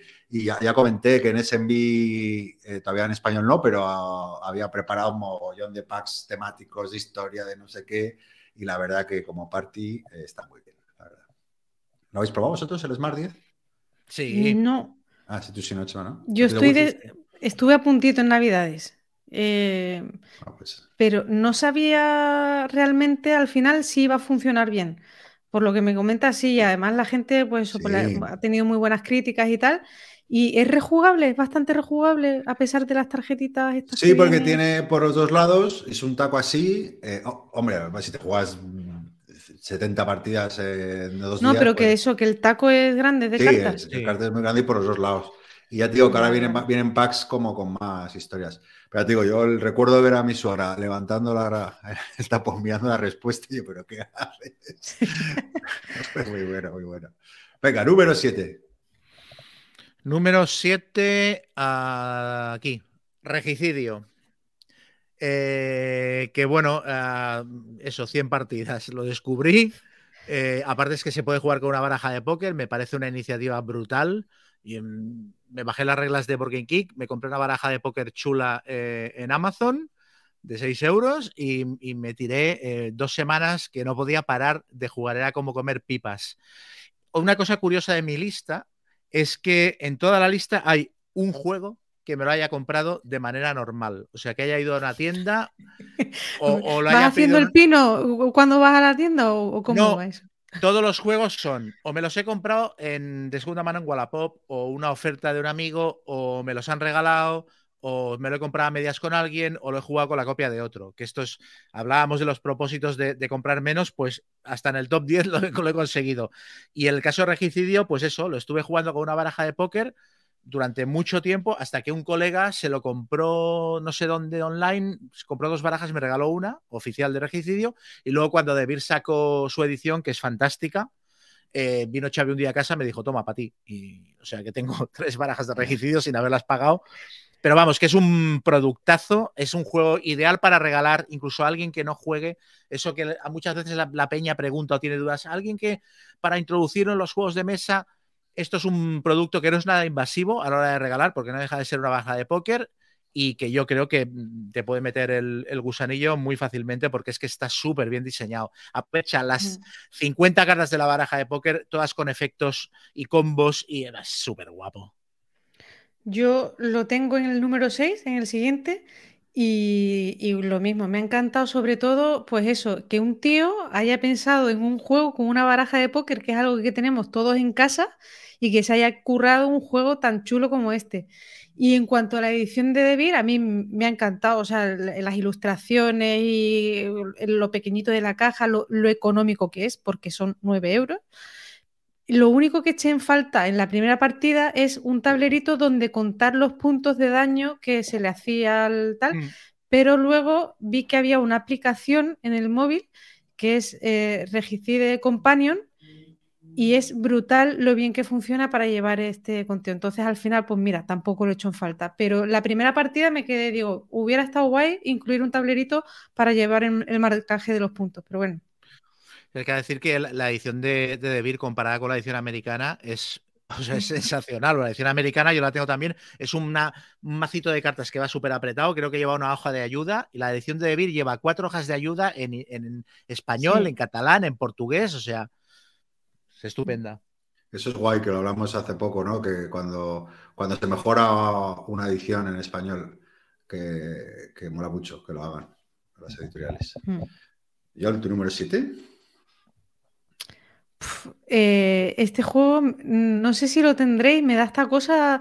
mm, bueno, voy ya a, a lo que voy. Es el Blitz Bowl. ¿Lo, lo tenéis o es, es de otro año? Da igual, pero Yo- ese... Sí, Sí, sí, si además nos, enca- nos encanta. yo no, o sea, yo en mi lista no lo tengo, no, no, no. ¿No? Yo lo- Es que no es de este año. no es de este año, creo. no. Vale, bueno, claro, pues será por eso. Eh, yo es que lo tengo, eh, yo, yo lo jugué este año por primera vez y aluciné con el juego. O sea, es. mm, yo tuve en su día Blood Bowl y fue imposible estrenarlo. O sea, cada vez que iba a jugarlo pasaba cualquier desgracia al final. Era como el juego maldito. Lo terminé vendiendo y el año pasado, pues después de escuchar vuestras reseñas y tal, me lo compré. Y bueno, súper divertido. Además, lo he podido jugar con Carlos y a los dos nos ha encantado. De esto que te ríes mientras juegas la partida. Y luego mejorarlo porque pude entrar en la conjunta esa, ¿os acordáis? En una compra conjunta donde traducían las cartas, el manual, me compré el tapete, hice con, con la impresora 3D pues los, los obstáculos que hay en, en el terreno y, y Es me ha guay. encantado, o sea, al final es un juego de fútbol americano donde el touchdown es importante, pero bueno, luego también están las cartas objetivo que puedes ir cumpliendo, que además te dan efectos a tus personajes y tal para, bueno, mm, me ha encantado. Y ha salido el Season 3, creo, o sea, la actualización este año de, de este juego y se va a volver a hacer una conjunta con un pack de actualización para meter las nuevas cartas, los nuevos, el nuevo reglamento con los pequeños cambios que haya habido y tal. O sea que estoy feliz A- por haber comprado este. Sí, avisa, avisa. Avisa que... que- Pues ya, ahora que os, paso. En, Telegram, eh, compra conjunta de Blitz Bowl o algo así. Eh, creo que es. Luego os lo pasaré si no. Pásalo, pásalo porque ese está imposible, sí, sí. Que por cierto, Mm. ¿tú qué edición tienes? Eh, ¿Tienes la Ultimate Edition o una Buah, anterior? yo qué sé, yo tengo En la la- 2. ¿En la portada sale un Skaven y un humano? Porque es que la edición Ultimate, que es una, eh, es una edición que han sacado ahora, esta sí que es del 2022. Pues no te sabría decir, la verdad, pero yo creo que. No sé, no Mm, sé. Yo, yo creo que debes tener la, la anterior, que creo que es del 2019 o una cosa así. Bueno, en todo caso, eh, sí, muy bien todo lo que dices. A, a mí el otro día estaba viendo un resumen de, de partidos de la, de la Kings League. esta Sí, la montado- Ultimate, perdón, Chema. ¿Tienes Sí, la que tengo la Ultimate? Sí. Pues entonces este, este sí que es del 2022. O sea que- Ah, pues estupendo. Sí, sí, pues esa es la que tengo. Me costó, ¿eh? O sea, me costó Sí, porque lo sí. tuve que traer de Estados Unidos. Que ahora hay un truco que en Alemania se, se vende también. Y total, si lo vas a tradumaquetar y al final, o bueno, o vas a entrar en una conjunta y te vienen las cartas tal cual, lo único que no vienen las cartas en la conjunta es tamaño tarot. Eh, Viene un tamaño estándar. Pero bueno, eh, ¿qué más da donde te lo compres? Pues decía que estuve viendo el otro día un resumen de la Kings League, que es la liga esta de, de futbito que ha montado Ah, el Ibai sí. con el Piqué y tal, y me acordaba del Blitz Bowl, porque Y tiene yo el rollo también, este. se lo dije a Carlos el otro día. Lo de las cartas, Total. que cada equipo tiene unas cartas de, ah, pues ahora este gol vale doble, pues ahora chutamos un penalti gratis. Y digo, mira como el Blitz Bowl. Se lo dije a Carlos, digo, lo pusimos un momentito y digo, pero si esto es, es el Blitz Bowl, se han inventado aquí, además los nombres de los equipos, así Total. como gorrinos, no sé cuánto, tal. Sí, sí. Y no, sí, sí, muy guay. El juego este, un acierto mm, total haberos hecho caso. Por una vez. Sí, sí, no hay que abusar. Pues mira, yo en el. eh, ¿Por cuál vamos? Por el 7, ¿no? Siete. Sí, Sí, tengo el, el Great Western Argentina y que bueno, acaba de salir ¿no? en español y la verdad que yo este juego lo había vetado un poco, me, me gustó, es un juego, el, el juego base, digo, el Great Western normal. Trail. no Trail, eso. Eh, me gustó en su día, pero se me hizo súper larga la partida, como que se alargaba y, y- y bueno, dije, va, paso al siguiente. Y nunca más le di una oportunidad. y bueno, digo, bueno, voy a, voy a probar con este Great Western Argentina y la verdad que me, me ha encantado. Eh, claro, no puedo, la gente ahora lo compara así con el Great Western y expansión con, comparado con el Great Western Argentina. Yo no he jugado a la expansión, pero respecto al juego base, eh, creo que le añade, que, que sí, eso sí que lo recuerdo, porque luego he jugado alguna otra vez alguna otra partida al base, pues creo que le añade mucha más profundidad al juego. Eh, hay varias cosas nuevas, ¿no? Eh, un nuevo tipo de el trigo y, y, bueno, fundamentalmente a mí lo que me ha gustado es que ahora tienes eh, unos puertos donde puedes realizar uno, unos envíos y ofrece toda una nueva línea ¿no? para, para obtener puntos y, bueno, y lo demás es muy parecido a, a lo que ya había, ¿no? El, ese mini deck building con la compra de vacas, eh, compra de edificios eh, y me parece un juego muy, muy chulo, la verdad. Eh, me ha encantado. A ver si, si, le doy más partidas y hago una reseña más en profundidad, pero llevo dos partidas y la verdad que me tiene enamorado, enamorado. Muy chulo lo de Western Argentina. Qué bien. Yo lo quiero probar ese, ¿eh? Sí, yo creo que yo le sé como, como vieja rockera del Pero Eurogame. Me pasó lo mismo que a ti y el original, el Great Western Trail, no me gustó. O sea, además el tablero me abrumaba mucho, mucho caminito por un lado, caminito mm. por otro, lenta la partida, se me hizo un poco... Pero bueno, el, Ese... este nuevo quiero probarlo también. He aprendido la lección, por, eh, abruma igual, ¿eh? Es igual de, es mogollón de caminos, mogollón de movidas, yo, what the fuck is this? Pero, pero, eso sí que sí, igual. Pero claro, yo este juego ya lo juego a dos o a tres. Eh, es verdad que a dos eh, va como un tiro, pero es verdad que pierdes porque aquí, aquí en el West Argentina se trata de llegar al puerto, de conseguir llegar antes que el otro para poder posicionarte y conseguir mejores puntuaciones. Entonces sí que lo, lo recomiendo más a, a, tres o, y a cuatro no lo juego porque si no, eso, para, no caer en la trampa de que se haga demasiado largo. Pero muy chulo. Uh -huh. Número 6. Mi número, mi número, number six. six. Mi número 6 es un juego que me, me, iba a decir me descubrió, pero lo jugué, vamos, que lo jugué con, con Gonzalo. Yo ya lo conocía, pero no pensaba que lo llegara a jugar nunca, porque no era fácil de conseguir y tal, que es el Rear Window, la ventana indiscreta. Hostia, no te puedo creer, tío. Es mi número 6 también. Hostia. Oye, ¿qué pasa aquí? ¿Iros a un hotel? Pues. Pues el requisitorio yo lo estaba a punto de poner el 6 y hubiera coincidido con Joel entonces. Se lo enseñó al americano ayer, lo tengo muy fresco. el real, el real Oye. ¿por qué no invitas a, al americano al podcast, tío? Porque no habla ni gota español, el jodido. A ver, perdona, Chema, dale. Ahí. No, no, eh, a ver, pues eso, eh, es que no sé, eh, yo, a, yo los juegos de, de, deducción a veces tiendo a salirme de la partida, lo dije el otro día con, hablando del, del Cryptid y tal, o sea, mm, me voy en viaje astral y empiezo a aburrirme, etcétera. Y con este es que está metidísimo todo el rato, me pareció me pareció primoroso como adaptación. Me parece que no podían haber elegido una mejor película que La Ventana Indiscreta para hacer un juego de deducción. Y me parece que no podrían haber hecho unas mecánicas mejores para reflejar lo que es la película de La Ventana Indiscreta. Me parece que es es súper astuto cómo resuelve el tema de que es un juego cooperativo, pero puede que no. O sea, puede que sea semi-cooperativo porque hay una mecánica en la cual, o sea, hay un jugador que es el director de la película, que es Hitchcock, y que es el que plantea qué personajes están haciendo cada cosa en cada, en cada edificio. Entonces es como, es como el es como el Mysterium, Mysterium o, como sí. el, o como el Dixit, que tú les vas pasando tarjetas a los jugadores y tienen que interpretar si la flor amarilla significa una cosa u otra, ¿no? Pero hay un punto en el que los jugadores no saben si hay un asesinato o no. Eso sale de una de manera, sale por azar al principio de la partida. Entonces, solo si no sabe el director de... Solo lo sabe el director que juega con una pantalla. Entonces, si no hay asesino, eh, el director tiene que conseguir que los jugadores adivinen en todas las ventanas qué personaje hay y lo que está haciendo. Pero si hay asesino, tiene que conseguir que lo adivinen todo menos el asesino. Entonces, claro, tiene que hacerles estar cerca de ganar, pero que pierdan. Y eso genera una tensión que yo no la he visto. Paranoia también, este porque ayer lo jugamos, no había asesino y claro, había algo que no nos encajaba.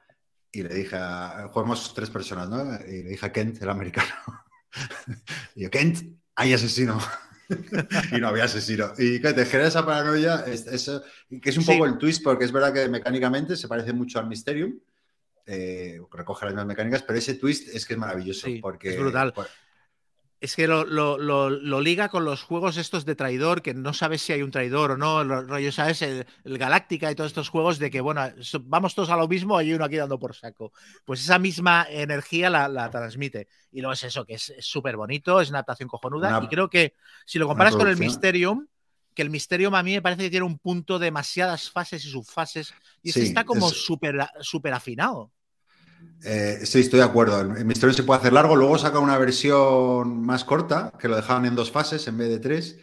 Pero a mí, por tema, eh, y, luego este está como más afinado. Luego está muy bien el mazo de cartas, el mazo de pistas que puede dar el, director, que es Hitchcock, evidentemente.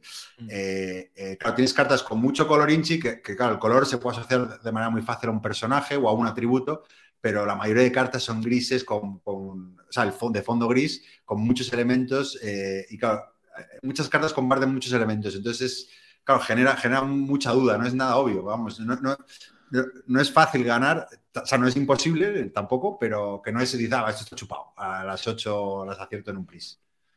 Tú que lo has jugado más, se puede llegar a generar metajuego como esto pasa en el Mysterium. En el Mysterium, cuando juegas muchas veces con el mismo grupo, ya hay dinámicas de si me pasa cinco cartas, es que esto no significa nada. ¿Esto en el, Red Window puede llegar a pasar?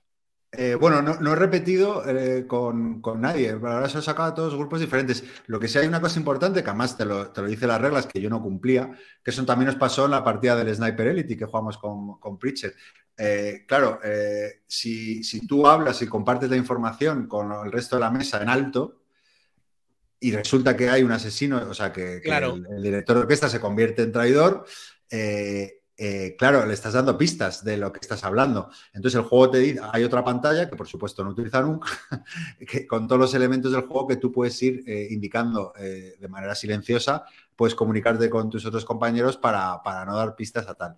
Pero claro, también es, la, gracia. Eh, eh, hay una cosa muy interesante del juego que, que joder, ¿y este juego por qué no se puede jugar a dos personas? Y me metí en la BGG porque había gente que lo preguntaba porque perfectamente se puede jugar a dos personas y decían, no, no, específicamente lo hemos dejado eh, de tres a cinco jugadores porque gran parte del juego, la gracia es esa discusión con, otras personas y, mm.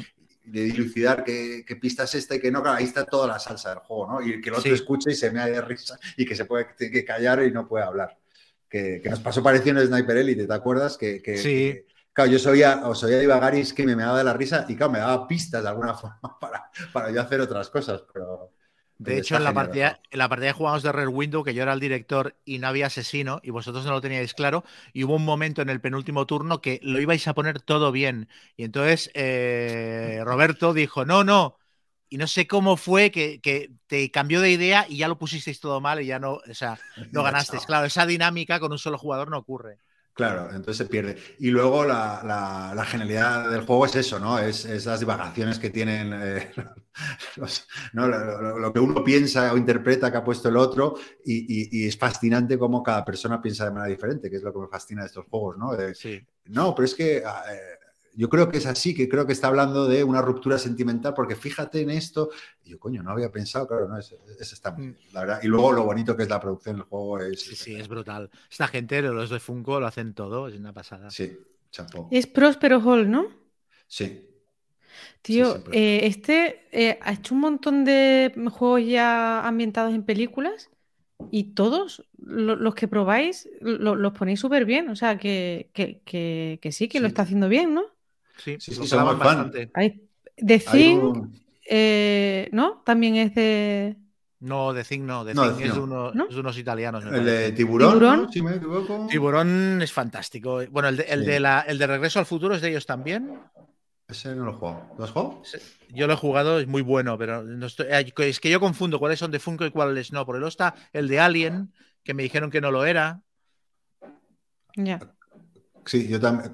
Claro, el diseñador es Prospero Hall, la editorial es Funko, ¿no? Ese, ese Mm. sería el, el lead. Sí. El, sí, el, el, el Regreso al Futuro está, eh, el Panam también, pero bueno, y sí, yo también confundo, pero bueno, da igual, están bien. Sí, sí, sí, muy bien. Muy bien. John, ¿tú cuál tienes como número 6? Yo es que tengo, tenía regicidio. Eh, Ah, vale, pues nada, aquí, oye, hay muchas Así, repeticiones, ¿eh? sí, esta estamos edición. coincidiendo más que otras veces. Sí. Eh, nada, el tiempo nos, nos va uniendo. Pues Chema, ¿cuál- vamos al 5. Venga, pues mi número 5 es eh, Resisted. No, tío, no, no, me voy. ¿También? También, tío, te lo prometo. Te voy a pasar, te voy a pasar aquí la chuleta, tío. ¿En serio? ¿Qué os ha pasado? ¿Habéis entrado Muy en...? Muy bueno, pero bueno, habla tú mejor porque así cierta, mantengo cierta distancia con el juego por razones. Em, bu- bueno, no, a ver, juego en solitario. Yo lo he jugado con Keka en cooperativo y nos lo hemos pasado bomba. Em, eh, tiene, o sea, bueno, es un juego en solitario, no sé si clásico, de- pero de cartas sobre todo, en el que pues llevas a los maquis y tienes que llevar eh, a cabo una serie de misiones contra el, el- el gobierno y las fuerzas eh, franquistas, etcétera. em, eh, pues que son muy variadas. Van saliendo cartas de misiones y entonces tienes como cuatro o cinco hileras de misiones y tú decides a, a dónde te dedicas cada turno, ¿no? Y las cartas de maquis, tienes un mazo del que robas los agentes que vas a usar cada turno, los puedes jugar o ocultos o como agentes revelados. Si los juegas como oculto, tiene una habilidad que suele ser más débil o más sutil, y si los juegas como agente revelado, suelen tener habilidades más tochas, pero entonces el agente se pierde, porque ya se ha revelado y deja de ser maqui porque lo detiene, no se retira, o sea, su cobertura se ha ido, se ha ido al cuerno, ¿no? Entonces, em, es un juego que tiene decisiones todo el rato, pero claro, a mí yo siempre me quejo de los juegos en solitario, incluso de juegos como Pablo House, eh, que están muy bien, o, o, Nemo's War, en los que al final dependes de que te salgan las tiradas y tú puedes planificar el turno muy bien, pero si no te entran las tiradas, te vas a la mierda. O si la carta de evento te sale en un orden que no sé qué, te vas a la mierda. Y en el Resistir, todo el rato decides tú, o sea, tienes las cuatro o cinco misiones, sabes qué dificultad tienen, sabes qué cartas tienes disponibles para resolverlas, tú decides a dónde vas, gestionas a qué agentes enemigos eliminas para bajarte la dificultad, con qué te la juegas, eh, o sea, todo el rato estás sumando y restando modificadores, pero tomando decisiones y combando cartas. Y esto, esto, es, esto es buenísimo para un solitario, me parece ideal. 40 minutos de partida, aparte.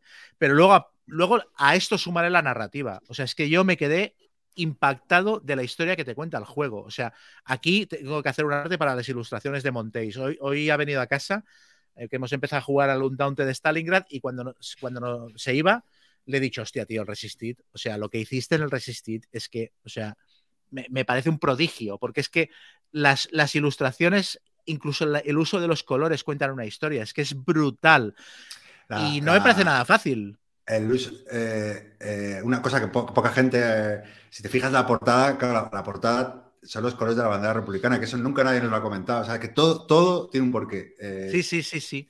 Incluso la mecánica de vaciarte mazo, o sea, la mecánica de que a medida que avanza la partida vas perdiendo agentes porque vas revelando maquis porque si no no cumple las misiones, es que cuadra históricamente con el rollo de que cada vez son menos, van pasando los años y al final son tres o cuatro tíos tirados en el monte que dicen, oye, se miran el uno al otro y dicen, oye, tú vámonos para el pueblo o nos quedamos aquí.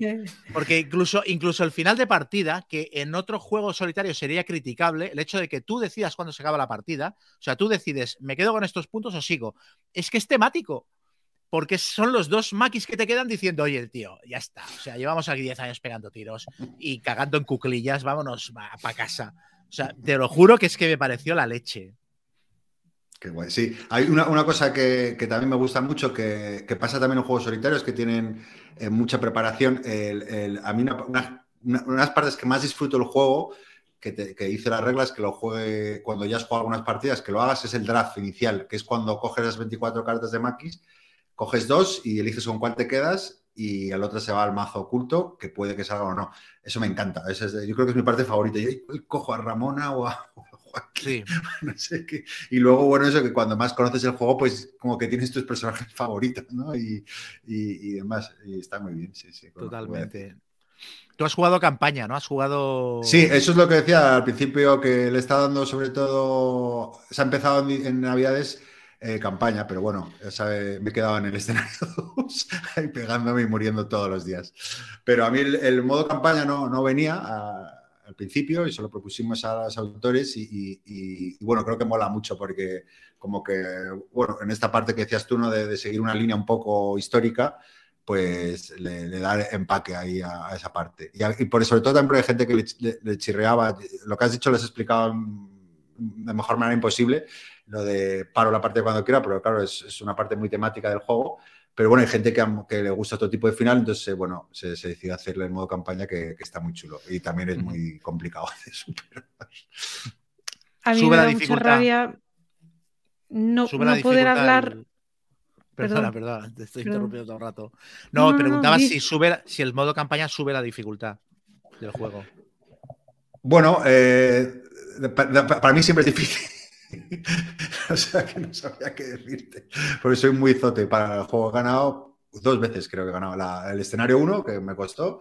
Y, y lo que pasa que, claro, eh, no, no- no tienes lo de- del push your luck que es algo complicado. Tienes al final escenarios con, que tienes que cumplir cinco misiones o, o un número determinado con diferentes grados de dificultad. Entonces, Mm. yo creo que es más fácil para, o no, bueno, depende, es que es muy relativo, también depende de las misiones, claro, en, la- en las campañas las tienes, las tienes definidas, en un juego básico no, las tienes por qué tener tan definidas, claro.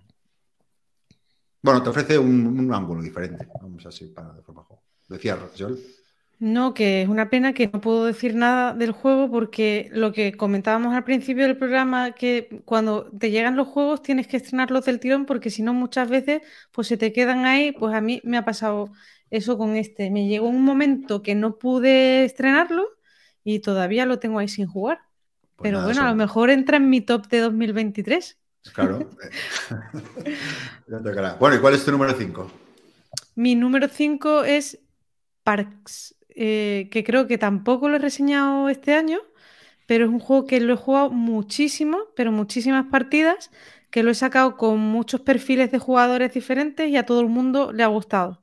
Y si antes decía del Flamecraft que era como el producto del año, este es como el antiproducto, porque para el tipo de juego que es, lo veo súper carísimo. O sea, con la expansión me salió como 60 euros o algo así.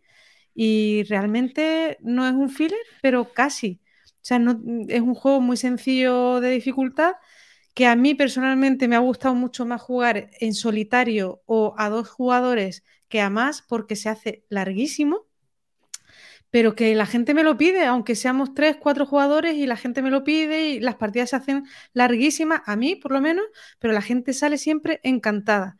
Y es un juego, pues mmm, realmente la temática es, es, unos excursionistas que tienen que ir andando por unas losetas de terreno, que son losetas de parque, vas haciendo fotografías que te dan puntos de victoria, recolectando recursos, que luego tienes que entregar mm, para hacer como una especie de check, he visitado este parque y te llevas la carta que te va a dar puntos al final de la partida. Muy sencillito y creo que visualmente, si no es el juego más bonito que tengo, eh, le falta poco. O sea, es precioso. O sea, y he visto que en Amazon venden un, libro con todas las ilustraciones de las cartas de 95, eh, sí, es 95 Parks, me parece que se llama, eh, la editorial, y no sé si es una empresa que hace eh, ilustraciones y puzzles y cosas para vender en los parques naturales de Estados Unidos. Mm. Pero vamos, el juego es ideal, de bonito. A mí y una- bueno, una- al final me ha gustado mucho. Eso te iba a decir porque has dicho, a mí me aburre, es muy largo, a mí no sé. No, no, no, no me aburre para nada. Lo que pasa que sí que es verdad que a, a partir de tres jugadores se hace larguísimo. A mí se me hace larguísimo, pero a todo el mundo le encanta. Y a mí, como lo he jugado mucho también, es en solitario. Y en solitario es que me entretiene muchísimo. Parece muy tonto y de hecho creo que lo es, pero te picas y juegas una partida y luego otra y... No y, sé. y la, la expansión lo, la expansión le sube, le sube puntos en la valoración, ¿eh? O sea, con la expansión gana muchísimo para mí. Yo la he jugado poquito. Eh, yo jugaba mí- más al juego base. A mí se me desinfló un poco el juego. Eh, o sea, estoy de acuerdo en todo lo que has dicho, es un productazo. eh, es espectacular. Yo, bueno, yo he dicho que es el antiproducto realmente, por lo caro que es y el Ah, bueno, pero de caro, luego el- vi que la- las ilustraciones creo que no es de, un- de uno, sino son de muchísimos ilustradores. Que, que, claro, es que eso tiene que ser costoso, ¿sabes? Y, y la producción. Sí, es, a mí también me, me resultó llamativo porque no es una caja muy grande, pero sí que viene muy petada de cosas, con bandeja. Pero Pero es que sí, es eso. mejor- En ese juego yo tengo claro que estás pagando, estás pagando la Sí. presentación, estás pagando el producto, el ítem, porque es una preciosidad. Y a mí no, a mí no me importó. eh, yo Sí, lo pagué tampoco. feliz. Claro, pero imaginaros, no- nosotros tenemos un perfil de jugador, pero la típica familia que va de manera ocasional a una tienda de juegos de mesa a comprar un juego familiar como este, le dicen 60 euros con la Bueno, pero expansión 60 y, y con que la no se lo expansión. Lo normal ¿Eh? es que te pilles. Pero eso es con la expansión. El No, juego pero el vas- juego, no, no te creas que iba... Sí, no, barato no es. Porque lo recuerdo Sí, que sí, lo pillé sí. también y. Pues a mí mira, también, bueno, eh, perdona por terminar, que a mí también eh, me pareció un buen juego, pero me- me- a la tercera partida me aburrí. Y, y me, me da pereza también, como dices tú, se lo saqué a un par de amigos no tan jugones, qué chulo, qué mono, qué tal. Y luego ya la tercera digo, uff, es que no me apetece nada. Y le di puerta, pero me, me pasó un poco eso. Pues yo, mi historia con el juego es que Keka se lo compró en inglés. Eh, en- llegó su cumpleaños y yo se lo regalé en español con la expansión porque la expansión en inglés era imposible de encontrar. Y entonces me quedé su copia en inglés. Y hoy me he comprado en una tienda online que hacían ofertas de enero. Digo, no tendrá nada que me interese. Y me encuentro la expansión en inglés rebajada. O sea, al final lo he, he comprado el juego dos veces. En, una en inglés y una en español con la expansión. Ahora va a salir otra expansión. Sí. Vamos, sí, de pero hecho, es- creo que ya se vende en inglés Sí. y en, castellano tiene que salir todavía. no tiene tan buena pinta porque a, a diferencia de la primera Mm, expansión que, que incorpora mecánicas, eh, esta creo que solo son más, más cartas para que los Más mazos tengan más variedad. Muy bien, pues nada, vamos con el número 4. ¿Ya me vuelve a tocar a mí? Claro, sí, Sí. eliges. Es que estáis estoy- coincidiendo. Estoy por todo. decirlo antes yo, a ver si. No, en este no coincidimos. Ya te digo yo que no coincidimos. Vamos a coincidir Eh, en otro más, creo, pero bueno, de los cuatro ver. que quedan. Eh, Batman, El regreso del Caballero Oscuro. Un juego de Cryp- Cryptozoid editado aquí por Gen X. eh, que, como de costumbre, con los juegos de Gen X no se entera nadie de que se publican.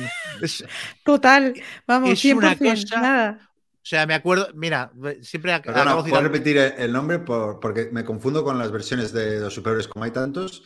¿Batman cuál? el regreso del, del Caballero Oscuro. Vale. Sigue, sigue. No, que me acordaba de un. Con, con Gen X me acordaba de un gag de Fraser, que siempre contó gags de Fraser, que hay un momento que los dos hermanos deciden montar un restaurante y entonces quieren, como son súper pijos, quieren hacerlo súper exclusivo y se ponen a hablar en plan, pues sí, ah, no lo anunciaremos en, en, en- en los periódicos, no, no, por supuesto, y tendrás que reservar eh, presentándote en persona, no habrá reservas por teléfono, eso, eso, y no pondremos el cartel en la entrada, no, no, habrá una puerta de metal y no habrá nada que indique que es un restaurante para hacerlo súper exclusivo. Y el padre que les está oyendo les dice, lo que tendríais que hacer es poner unos francotiradores en el terrao para que disparen a cualquiera que intente entrar, porque ya lo estáis haciendo tan exclusivo. Y esto con Gen X tengo un poco esa sensación, o sea, es como si, lo- como si les, les sacaran una muela cada vez que tienen que promocionar un juego. Nadie, nadie se ha enterado de que este juego estaba en las tiendas y luego lo juegas y es un pepino de narices. Es una adaptación del TVO de, de Frank Miller, el TVO canónico que podríamos decir que inventó el concepto de Batman moderno en los años 80, que es del que han bebido casi todas las películas que se han hecho de Batman eh, a partir de entonces. Y es una especie de pandemic mm, hipervitaminado con, los, con Batman y con los villanos de, la- de los cuatro números que conforman el cómic, con una narrativa muy bien hilada. eh, y sobre todo es que mm, estás jugando y ves el TV. O sea, yo hacía muchos años que no me lo leía y, me acordé, me venían imágenes de viñetas mientras estaba jugando y estaba flipando. O sea, es que, en plan, hostia, sí, estos son los dos gemelos aquellos que flotan, que son una bomba. Hostia, el Joker cuando la lía aquí, no sé qué. Hostia, los mutantes que, que Batman los va a buscar a, caballo y tal. Entonces están todo, están los, los gadgets que lleva Batman en los cómics, están los personajes secundarios Robin, todos con habilidades especiales, el comisario Gordon, em, no sé, todos. Y- y todos con habilidades diferentes que se combinan entre ellas. Está estru- estructurado en cuatro escenarios diferentes eh, y cada escenario es como uno de los capítulos del cómic. Y en cada escenario te mete reglas nuevas, eh, te cambia tres o cuatro cosas. Entonces es eso, es como un pandemic porque al final tienes que jugar eh, a que la ciudad no se te llene de mierda. Hay tres bandos de, de villanos que son la prensa, los mutantes y los policías. Entonces van apareciendo, se van diseminando por todo el tablero y tú tienes que irlos eliminando. Y además tienes que cumplir un objetivo de misión en cada capítulo, que suele ser ganar al villano de turno. Y además tienes misiones secundarias que si las haces puedes ir mejorando tu personaje y los dados que tiras y tal. Tiene bad dados, que son dados con cuernecitos de Batman especiales, de colores, con efectos locos.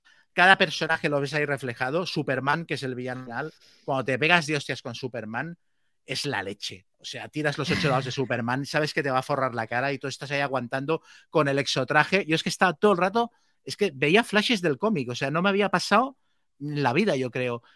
Tiene mucha herencia de reglas, ha aprendido muchas lecciones de Marvel Champions este juego, creo yo, a nivel de las misiones, que, que lo típico, em, cuando cumples una misión, daré la vuelta a la carta y por el otro lado mm, te cambian las reglas y tal. Eh, no sé, yo mm, he jugado toda la campaña, he ganado por los pelos, es fácil de ganar. Dicen, la gente se queja de que no, el nivel de dificultad no es muy alto, tiene un modo difícil de jugar que no lo he probado, pero a mí no me ha molestado porque es que yo estaba transportado eh, viendo la historia del Batman sesentón. eh, mm, repartiendo hostias a Superman como panes de grandes. No sé, yo la he gozado, pero muchísimo. Chema, eh, es que este juego creo que no sé si hablaste ya, o bueno, en su día, me- no, Eh, o a lo mejor no sé si lo escuché en, en- en otro, en otro podcast, pero bueno, me llamó la atención, eh, lo busqué y, y tengo un poco lío, porque, tío, tú te metes a ver el nombre eh, en Google, en español, y te salen el- lo que creo que es el mismo juego con tres portadas diferentes. Sí. Y, y- y entonces me vuelvo loco. Eh, eh, y, todas pone Gen X, ¿sabes? Y he visto Sí. tres portadas, tío. Y entonces no entiendo, tío. Una será la deluxe, ¿no? Sí, hay tres ediciones. Hay la edición retail que lleva standees de cartón con una peanita de plástico, que yo- es la que recomiendo para jugar porque es, vale 70 pavos, está de coña y muy práctica. Luego hay la edición de lujo que lleva miniaturas y luego hay la edición de super lujo, que es la del Kickstarter tal, que lleva más miniaturas. Lleva, hay tres personajes, hay dos personajes y un, y un vehículo de Batman que, que no los lleva la edición con miniaturas y la de super lujo sí que la lleva. Y, Vale. y lo que cambia es eso y el precio. Pero vamos, yo, yo a ver, yo me lo compré en Wallapop eh, con las miniaturas pintadas además y muy súper barato porque estaba en inglés. Entonces, claro, em, como está la edición de GenX, el, el tío consideró que si no lo ponía muy barato no lo vendería. Pero yo recomiendo, si alguien se lo tiene que comprar de cero y no piensa pintar las miniaturas, la edición de retail. Y, Que- y otra- La, perdón, la- ¿las miniaturas venían pintadas porque la edición esta super deluxe viene pintado o porque el No, tío las no. había pintado? Porque las había pintado él. Las Vale, había pintado vale. él. Claro, es que lo vi a ese precio y dije, metido de cabeza. Mm. Oye, y otra cosa que me echó para atrás, eh, que, que leí varias reviews que las reglas eran terribles, que dejaban lagunas y tal, y dije, uff, como es solitario principalmente, pues me, me- me- Mm. me echó un poco para atrás. ¿Cómo A ver, ves hay, mucha, hay muchas reglitas eh, y siempre te dejas alguna. Siempre eh, a media parte dices, hostia, no he actualizado el- los mutantes, que no sé qué, Sí, pero no me pareció que estuvieran especialmente mal. El primer escenario es como un tutorial con el que aprendes bastante a jugar. Sí que es verdad que el reglamento se podía haber estructurado de otra manera, pero no me pareció, no me pareció un desastre. eh, No te parece un desastre, ¿no? Ah, no. pues mira. Y luego tiene una cosa muy chula de la que tendrían que sacar lección otros juegos y es que el, el tablero es borrable y tienes un rotulador en el que vas marcando cosas. O sea, cada turno tú decides, eh, o sea, mm, en este turno hay ocho villanos y tú pones el número de villanos en el tablero, el 8. Entonces lo repartes en cada turno cuántos te van a venir de cada tipo y lo apuntas. Luego, durante el, eh, durante el juego, la ciudad tiene conexiones de barrios y solo te puedes mover por las conexiones, pero hay cartas que te permiten establecer conexiones nuevas y las dibujas con el rotulador. Y luego viene el Joker y te peta una de las conexiones y las borras. Y en vez de hacer 18.000 componentes de cartón y no sé qué, con un rotulador y un tablero borrable, eh, es súper práctico y es, es muy original y funciona muy bien. Y luego, para acabar, lo mismo que he dicho del resistir, lo de que estás tomando decisiones todo el rato. O sea, aquí cada turno, o sea, cada, en cada capítulo robas una serie de cartas de evento y las cartas de evento tienen una parte buena y una parte mala. Y tú decides cuáles te quedas en la mano y cuáles van al mazo de, eventos. Entonces tú sabes las putadas que te van a venir durante esa ronda. Lo que no sabes es en qué orden porque las barajas, pero tienes agencia todo el rato para decidir todo lo que te va a pasar durante la partida. No estás a expensas de un mazo de eventos que de repente te desmonte la partida porque no te han salido en el orden correcto. No, no. Tú decides cuál es el nivel de horror al que te vas a enfrentar. Incluso decides cuántos enemigos de cada tipo te van a pegar cada turno. O sea, si te vienen ocho enemigos, tú decides, vale, pues cuatro policías, tres mutantes y, y un, un, tío de la prensa. ¿Sabes? Y a mí todo eso me pareció súper chulo. Pues igual te lo pido este me lo dejes. ¿Lo has jugado en solitario o, o, con alguien más? Lo he jugado en no solitario, si en solitario y he quedado esta semana para jugarlo. Tiene un sistema versus también y he quedado esta semana con un colega para jugarlo en versus, a ver qué tal. Sí, pero es verdad que como mejor se juega, por lo menos la gente, los votos de la BGG, en solitario. Sí. Bueno, mm. yo en solitario me, funcionó, me pareció que funcionaba súper bien. Yo el otro día vi tu foto, tus fotos en Twitter y digo, es que me lo pillo ya, o sea, por lo que vi, lo que comentaste y tal, pero luego vi la palabra pandemic y se me quitaron un poquito las ganas. Sí, de hecho, cuando has empezado con el pandemic me da un poco sí. pereza. También ahora que lo dices. Y eso que está muy bien pandemic, pero ya como que... Sí, es una... Ma... Sí, pero...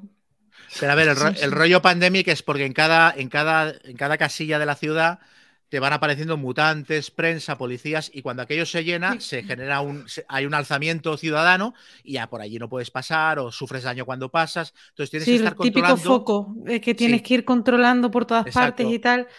Mm. Entonces tienes que ir haciendo eso mientras reúnes pistas, etcétera, para que aparezca el villano y podértelo cargar. Entonces tienes que mantener la partida en movimiento para que el tablero no se, no te, no se te sature y pierdas antes de que aparezca el villano. Pues ya está, eh, número 4. Vale, eh, bueno, el número 4, eh, una, una, expansión eh, de este año, do, de 2022, vamos. Eh, Concordia Solitaria, que bueno, para mí ha sido de, bueno, la mejor expansión, no ya solo de 2022, yo creo que de los últimos años. Y es como una oda a la elegancia, eh, mantener la misma esencia del juego base en la expansión, que sea fácil de gestionar el bot para que tú te puedas centrar en tu partida y no en el mantenimiento y que incluya diferentes modos de juego en la misma caja, bueno, un precio contenido. Yo creo que ha sido un acierto total y bueno, me ha hecho volver a jugar al, al Concordia que lo tenía un poquito abandonado y, y nada, me ha gustado muchísimo. Oye, eh, una pregunta. Supongo, el modo solitario necesitas el juego base y, y, es compatible con el resto de expansiones que tiene el Concordia. Sí, eh, de hecho te viene como unas reglas para adaptar el, el, bot a cualquier expansión que tenga anterior. Yo tengo bueno, otros mapas y bueno, tienes, es eso. Tienes más mandanga del juego. Sí, sí, sí. O sea, si tienes, mm. o sea que le vas a dar ahí a todo. Muy bien. Sí. Pues nada, yo rápidamente, porque ya lo reseñé hace poco, pero el número 4 pues es Sniper Elite, que es el juego de David Thompson y Roger Tankerslide, que también son autores de, del Resistit, o sea que, repito, con estos autores. Y, bueno, ya, ya, lo reseñé hace poco, pero bueno, que no lo haya escuchado, pues un, un juego también de, de, deducción, donde unos llevan el bando, llevan unas tropas nazis y otro es eh, eh, pues un francotirador que tiene que cumplir dos misiones y de manera se mueve, tiene, es un juego con mecánicas de movimiento oculto y, bueno, es, está basado en un videojuego y está súper bien tematizado. Eh, todas las cartas son, eh, son una maravilla, las, las cartas, cada, cada, facción puede tener, elegir al principio del turno, al principio del juego, una, unas cartas específicas que puede hacer uso de ellas. Eh, pues yo qué sé, ¿no? El, francotirador pues puede tirar una piedra para cuando alguien esté cerca de él despistarle y provocar que vaya hacia allá todo como en este autor, autores, pues tiene mucho sentido temático y, bueno, el juego a mí me, encanta. Me, tengo la expansión, el juego tiene, he jugado todos los mapas ya, he jugado a dos, a tres jugadores. Lo que no he probado es el modo solitario, que no, el otro día en, Twitter alguien vi que lo ponía muy bien. le pregunté, porque claro, siendo un juego de movimiento oculto, eh, me extrañaba que en solitario funcionara bien. Eh, y bueno, me, me dijeron que estaba bien, a ver si lo pruebo. Pero bueno, no me quiero extender mucho porque ya hablé en su día. Pero bueno. Eh, una cosa, ¿la, la expansión te vino con el Kickstarter original o, o te la compraste luego? Sí, me la compré luego, pero, pero se puede, se puede conseguir por ahí. Vale. Creo que al principio se quedaron sin stock, pero volvieron a, a renovarlo.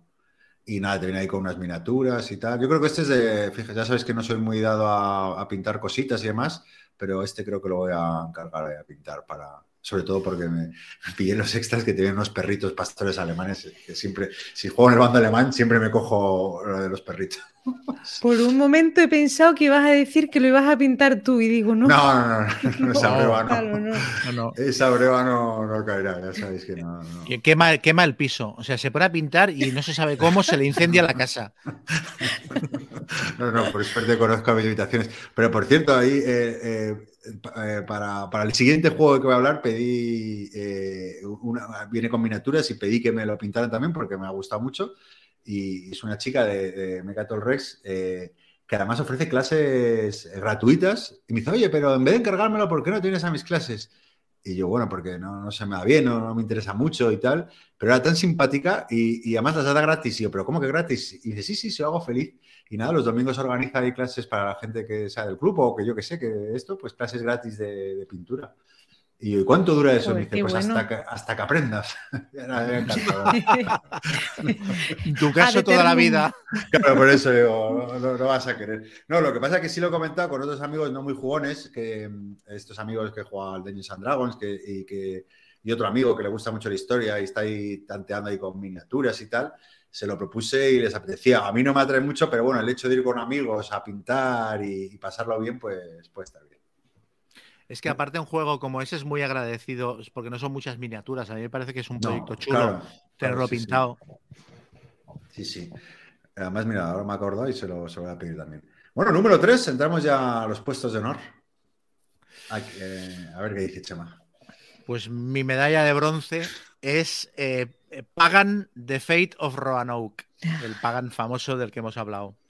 Eh, es el mejor juego A2 que he jugado este año mm, y uno de los mejores juegos A2 que he jugado, específicamente A2, que he jugado en los últimos años.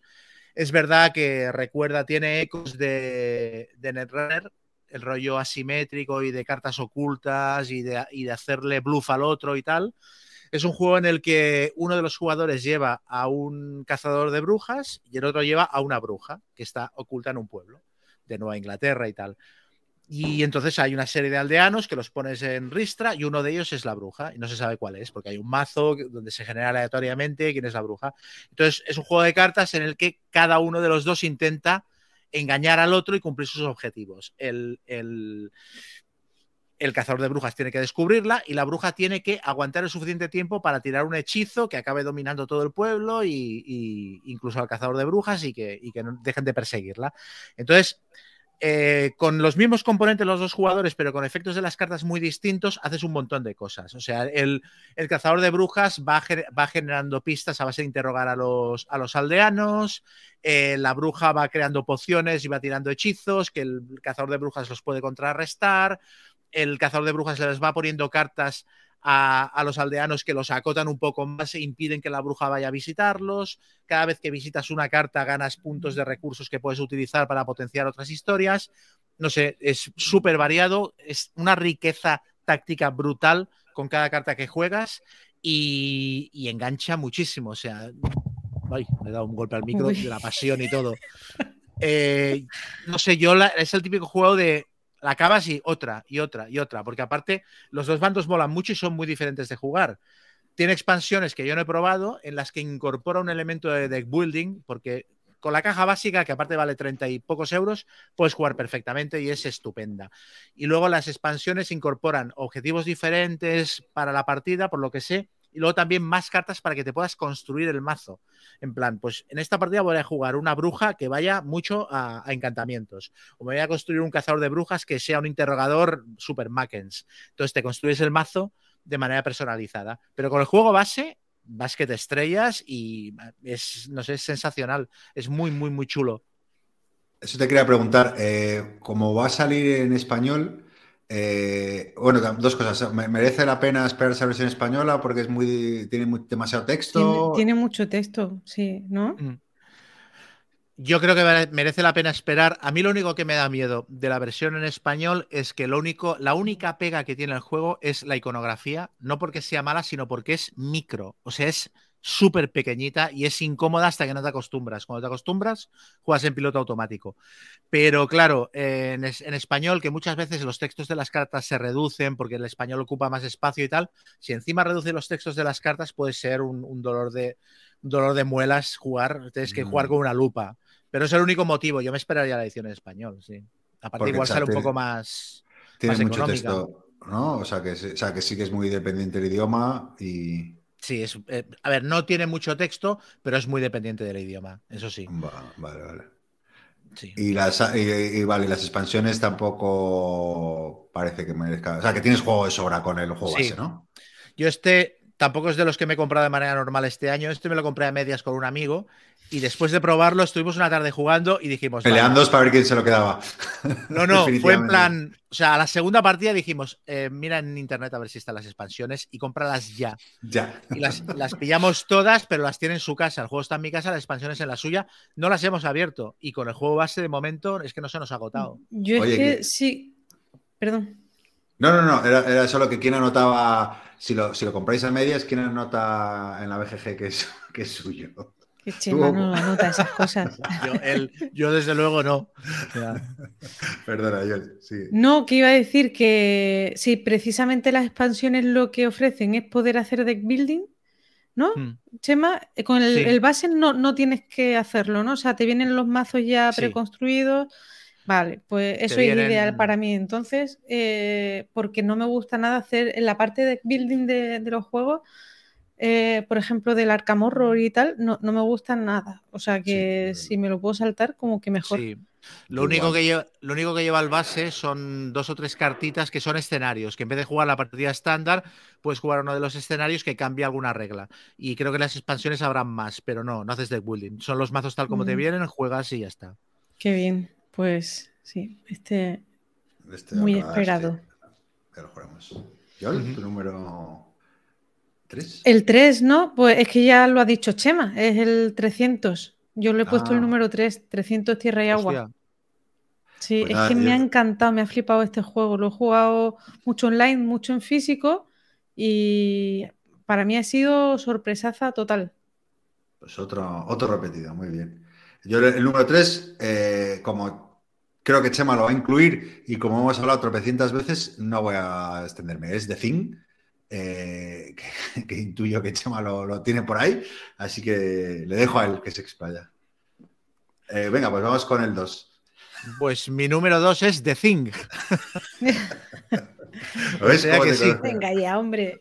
Cuatro, o este sea, es- histórico, histórico. Sí, sí, muy fuerte. Este es el único juego que me he comprado de manera, de manera normal. Es el único que, he, eso, que he dicho, ¿dónde está? ¿Cuánto vale? Tráelo. Y, aparte fue por el calentón. Bueno, ya lo comentamos. O sea, fue. Yo no entré en el Kickstarter, me parecía carísimo y me daba muchas dudas. Decía, no van a ser capaces de hacerlo bien. Y cuando empecé a ver la gente, las reseñas y tal, sobre todo los de Bis Lúdica, me calentaron de una manera que al final me compró hasta el puesto noruego, que no quería. La expansión noruega también. Venga, para adelante, porque Yo lleva, el juego que me están pintando es, es decir, que es la primera vez en mi vida que voy, que voy a pintar algo. Es que sabes que la, expansión noruega, lleva- o sea, la expansión noruega la puedes jugar suelta o la puedes jugar como precuela de la, del juego base. O sea, acaba de una manera que puede hacer. hay unos efectos a final de partida que pueden afectar a luego la siguiente partida que juegues del The Thing normal, que esto ya me parece la releche. O sea. Y nada, pues eso, que es que es, es- no, es que es la, es la película. Es la película y es el juego de roles ocultos más completo y más divertido que he jugado. Y uno de los motivos por los que el, por los que el, el Nemesis Lockdown no ha entrado en la lista al final es porque cuando jugué este dije es que no sé si voy a volver a jugar a- al otro, ni a otro juego de este estilo, ni al Galáctica, ni al Dedo Winter, ni a ninguno de estos. Los ha enterrado ya- a todos, ¿no? Sí, los ha enterrado a todos. Es que Yo he vendido el Nemesis, mira que me gusta, ¿eh? Y me he quedado con este, sí. No te puedes quedar todos. No, Sí. y luego aparte si quieres, o sea, bueno, creo que todo esto ya lo comenté cuando hice la reseña, pero ya si quieres jugar otro juego de roles ocultos, yo ya juego juegos un poco más sencillos como eso, el, Secret el- Hitler, o sea. el Avalon, el Secret Hitler, uno de estos. Pero juegos más complejos, para mí este tiene todo lo que yo le pido a un juego de este estilo, en dos horas, dos horas y media, es que es la- el nivel de risas es de dolor de tripa y la narrativa que tiene, que es que estás viendo escenas de la película también, ¿sabes? No sé, es muy chulo, muy chulo, muy chulo. Pues nada, John, ¿tú cuál es tu número 3? Yo he mm, ¿Tres? No, incluido- el 2. 2. No, estamos en el 2, perdón. Sí. Sí, sí, en el 2, en el 2. Yo he incluido eh, a última hora un juego para que la lista tuviera así como más chicha de 2022 y de novedades y tal. Es que es de las poquitas novedades al final de 2022 que he metido. Pero bueno, es el Undaunted Stalingrad, que me lo compré hace un par de semanas o tres, ¿sí? Y lo estrené con Carlos y me recordó a cuando yo compré la Undaunted Normandy, que me lo compré nada más salir en inglés y nos hicimos los- todos los escenarios que venían en la caja del tirón, pues esa buena sensación la volvemos a repetir, pero ahora con una campaña súper interesante, con mucho texto narrativo entre escenario y escenario y con el mismo, la misma mecánica de deck building, pero con cosas pues, que me han resultado bastante curiosas. Por ejemplo, el escenario, pues eh, viene con un montón de, escena de, perdón, de edificios, de, mm, con, sí, con edificios en las losetas y tal, y con tanques puedes disparar y ir demoliendo esos edificios, con lo cual esas mm, losetas pues, van a ser modificadas a lo largo de la campaña. Eh, la campaña va a ir mutando dependiendo de las victorias o derrotas que haya en cada escenario que juegues. Eh, los libretos, o sea, vienen varios libretos, uno para el alemán y otro para el soviético, y mm, son briefings secretos de la, de, la campaña, o sea, que tú vas a jugar y no vas a poder leer lo que está, lo, que tiene él en su libreto, ni él va a poder leer lo tuyo. Y tiene así algún cambio de reglas que me ha parecido interesante. Y bueno, pues al final eso, he jugado un par de partidas y me está pareciendo pues igual de bueno que el Andante en Normandy, pero ahora con campaña y con un juego, pues eso, pues con una narrat- narratividad que el primero pues no tenía. O sea que todo mejor. O sea, muy guay. Sí, lo único que no se puede jugar prescindiendo de la campaña. O sea, es un juego pensado, eso que la gente lo tenga claro, que es un juego para jugar la campaña. No puedes hacer escenarios mira, sueltos.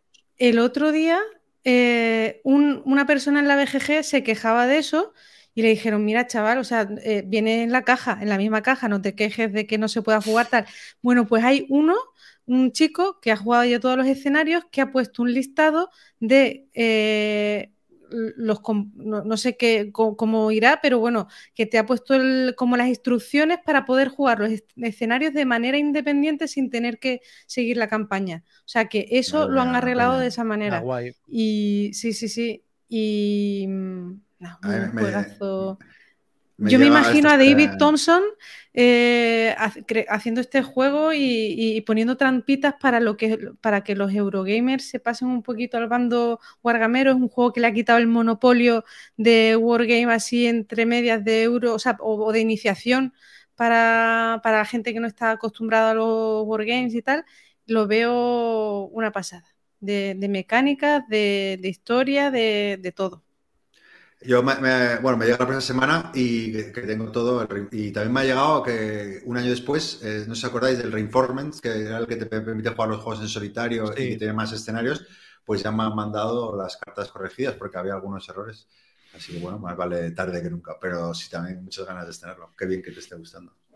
Yo lo he empezado hoy, ya lo he dicho antes, con Montéis y, y de momento el primer escenario muy divertido, bueno, un Undaunted, pero todo el rollo de promocionar soldados y de las bajas que se mueren y, vienen reemplazos que son peores, pues ya, y lo de los textitos de cada jugador me ha parecido súper chulo todo. Mm. Qué bien. Pues nada, voy con el número dos. Eh, aquí, bueno, quería. Tú puedes estar triste, ¿no? Porque, porque no queden plazas para el campamento Barton. O puede que tu mujer o marido se, se haya liado con tu mejor amigo. Pero si juegas al Radiset Bet, parte del año, serás un hombre feliz. No lo he puesto en el 1, luego entenderéis por qué, pero, pero vamos, todo este tiempo para mí es el número uno oficioso. eh, que es un juego de, de apuestas donde de, de verdad sientes que estás apostando, ¿no? Este es un juego verdaderamente de apuestas. Y bueno, es el, básicamente, para así contarlo rápidamente, hay, una app o, alguien que hace ejerce de máster, comienza una carrera, se narra y, y- va, va- va lanzando unos dados, eh, ya tanto si es la persona como si es la app, y, van avanzando unos caballos. Y tú en tiempo real tienes que ir haciendo una serie de apuestas. Al final es eh, un poco eh, jugártela a apostar a un caballo otro según cómo va avanzando la carrera. Entonces es como una simulación de, apuestas eh, espectacular. Y, y claro, eh, es un juego que eh, es el típico juego ¿no? que quiere sacar una noche canalla de copeo con amigos y amigas y, que se venga todo el mundo arriba y grite y al cuatro, al gana y ¡pum! Y nada, es un, yo creo que es el juego... no creo que le vaya a gustar a todo el mundo, también aviso. O sea, esto es un juego que, que, claro, mecánicamente eh, no tiene nada. Es simplemente poner unas fichas y saber que hay diferentes tipos de apuestas y que unas interactúan con otras y, ya. Eh, pero sí me parece eh, que, que es algo que, ya cuando llevas muchos años jugando, pues lo valoro, que es un juego diferente a, todo. No, nunca había jugado un, juego así. Además, te, te, mete de lleno, o sea, es, es, eso es lo que decía, ¿no? Estás deprimido, te pones esto y eres un hombre feliz. ¿no? Das gritos del minuto uno y te olvidas del, del, mundanal el mundo, ¿no? De, y, y, te lo pasas pipa, pipa jugándolo. Y además eso, también eh, otro factor que me encanta, lo inmersivo que es, ¿no? Es como, voy a jugar, le das a un botón y al principio, ah, pum, pum, uno se calienta, otro se calienta, otro se calienta y ya, ya estás dentro. Y, y, nada, me parece un diseño brillante, brillante. Y, deseando que lo, que lo saquen en, en, español. Porque no Eso tengo... te iba a decir, ¿se puede comprar ya o no? No, no, no. Aunque sea en esa... inglés. Yo no lo llevo rastreando eh, un montón. En, en, ese volaron. Yo tenía contacto con la editorial y, y, nada, no tienen ni para ni por amiguismo, ¿sabes? No tenía, imposible. Y, bueno, eh, yo, yo hablé con ellos eh, porque este juego me, me, me lo, lo, lo, hemos tanteado para la editorial, pero, pero hay otros detrás, eh, más grandes y con más poderío. Así que estoy casi seguro que saldrá en español. Que, que, sí que creo merece la pena, puede estar muy divertido, ¿no? Porque como si lo haces con la app, es un narrador eh, que va contando la... Y creo que está grabado, o sea, cuando narran la carrera, pues grabaron como 12 tomas, ¿no? Con diferentes narradores, o el mismo narrador, no lo sé. Y, y claro, es una narración real, o sea, que, que el tío, venga, y el caballo número 7, número tal. Yo imaginaba ahí a, a, a si, si, lo sacábamos, ¿no? Ahí a, a gente conocida ahí viviendo la partida y podía ser. Pero bueno, eh, está chulísimo, está chulísimo. Pero sí, que creo que no a todo el mundo le va a gustar, ¿eh? O sea, que, creo que va a ser el típico juego que genera eh, esto que comentamos al principio, ¿no? De, la unanimidad. Creo que va a generar división de opiniones porque, porque claro, tienes que, no sé, o sea, al final es un juego muy tonto, es, apostar y tal, pero y hay que meterse. Hay gente, hay gente que no es dada ahí a, a dejarse llevar, pues a lo mejor no le gusta tanto. No, no, o sea, está mucho hype con este, o sea, este se te ve tan, tan efusivo sí. con el juego que. Bueno, es exceso, al final es el, el, que me, el, que me, ha generado esa chispa, ¿no? De, sí, sí, de, sí, sí, sí. De algo diferente y, y, divertido. No, es que, es que mola. Cuando, cuando te tomas un juego así y te olvidas y, es, y es que lo que estabas contando de las carreras de caballos, de, de, la narración, me acordaba que cuando jugamos al hit hubo un momento que pusimos una pista de sonido de y cada vez que había un adelantamiento la hacíamos sonar, ¿no? Porque estábamos tan metidos en la partida que era, sí, sí, fiesta. Cuando, cuando entras en este punto, eh, en este punto G, mientras estás jugando, es súper chulo, porque es que, como, es que como estás flotando y te olvidas de las mecánicas y estás como metido en la partida. Claro, sí, sí, sí, viva la vida. Venga, vamos con el número uno, nuestro juego del año. Chema, pues sorpréndenos. A, mí me van a machacar por esto. Pero. Le gusta porque no es, el, no, no es, el, típico juego que uno pone en el número uno. Pero luego estuve pensando, o sea, 50 partidas. Esto, algo tiene el agua cuando la bendicen. Y me lo he pasado tan bien durante este año jugando a esto, solo, a dos, a tres, a cuatro. Cada vez, incluso enseñando el juego. Cuando tenía que explicar las reglas, disfrutaba explicándolas.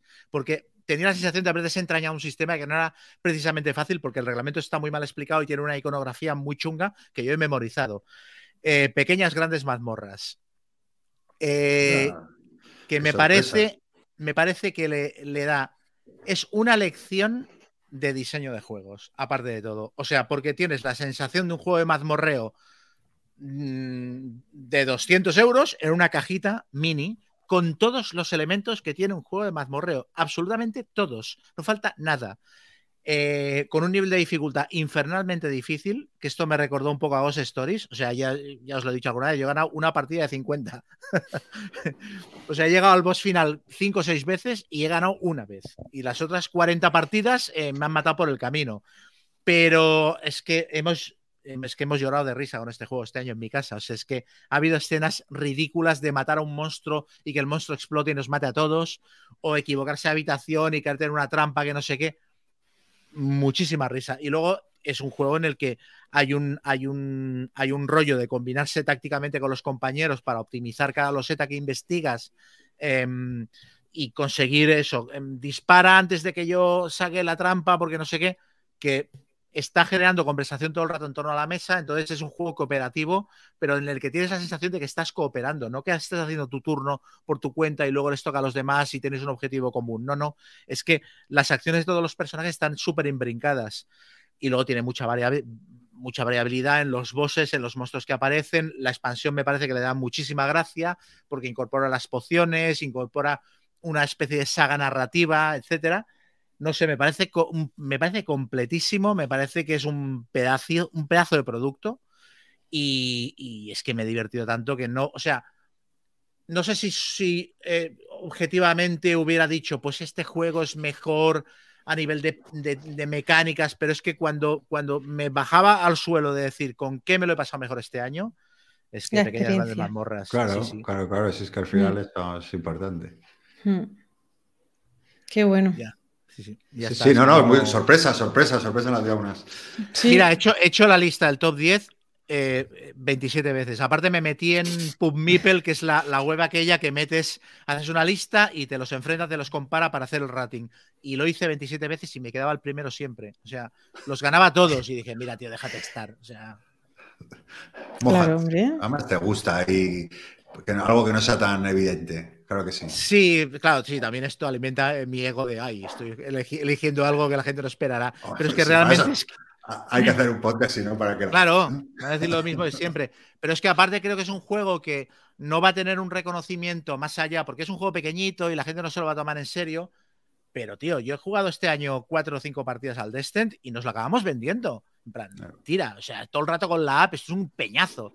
Y, el, a mí me gusta, me gusta mucho el Altar Quest, pero cada partida son cuatro horas. Y este tío es que lo tiene todo. Y una, cosa muy importante que has, remarcado ahora, ¿no? Que, yo también haciendo la lista, y yo, hostia, el Smart. Y yo, bueno, pues claro, si me mente lo puede haber diseñado mi, primo, ¿sabes? pero claro, es que me lo he pasado muy bien jugando, es que me, ha generado muy. Y, me apetece volver a jugarlo. Entonces, claro, pues lo tengo que meter, no pasa nada. No pasa nada. Yo mm. creo que, al final eh, hay, muchos parámetros para medir ¿no? la calidad de un juego. Y, la, diversión, pues es la principal. Sí, cuando tienes uno de esos parámetros que está tan alto, es que, es que no, no puedes ser eh, objetivo. O sea, no sé. Muy bien, muy bien. Yo. Pues nada, eso me ha pasado a mí, que, que, este juego a lo mejor no tendría que ponerlo como top 1 de 2022 porque es un juego de 2006, pero me ha gustado tanto jugarlo y, me ha hecho tan feliz también, pues que, tenía que ponerlo. Es Combat Commander. Eh, además fue el, o sea, lo conocí este año, lo tenía en la antiludoteca, o sea, allí sin estrenar, llevaba años, o sea, pero años.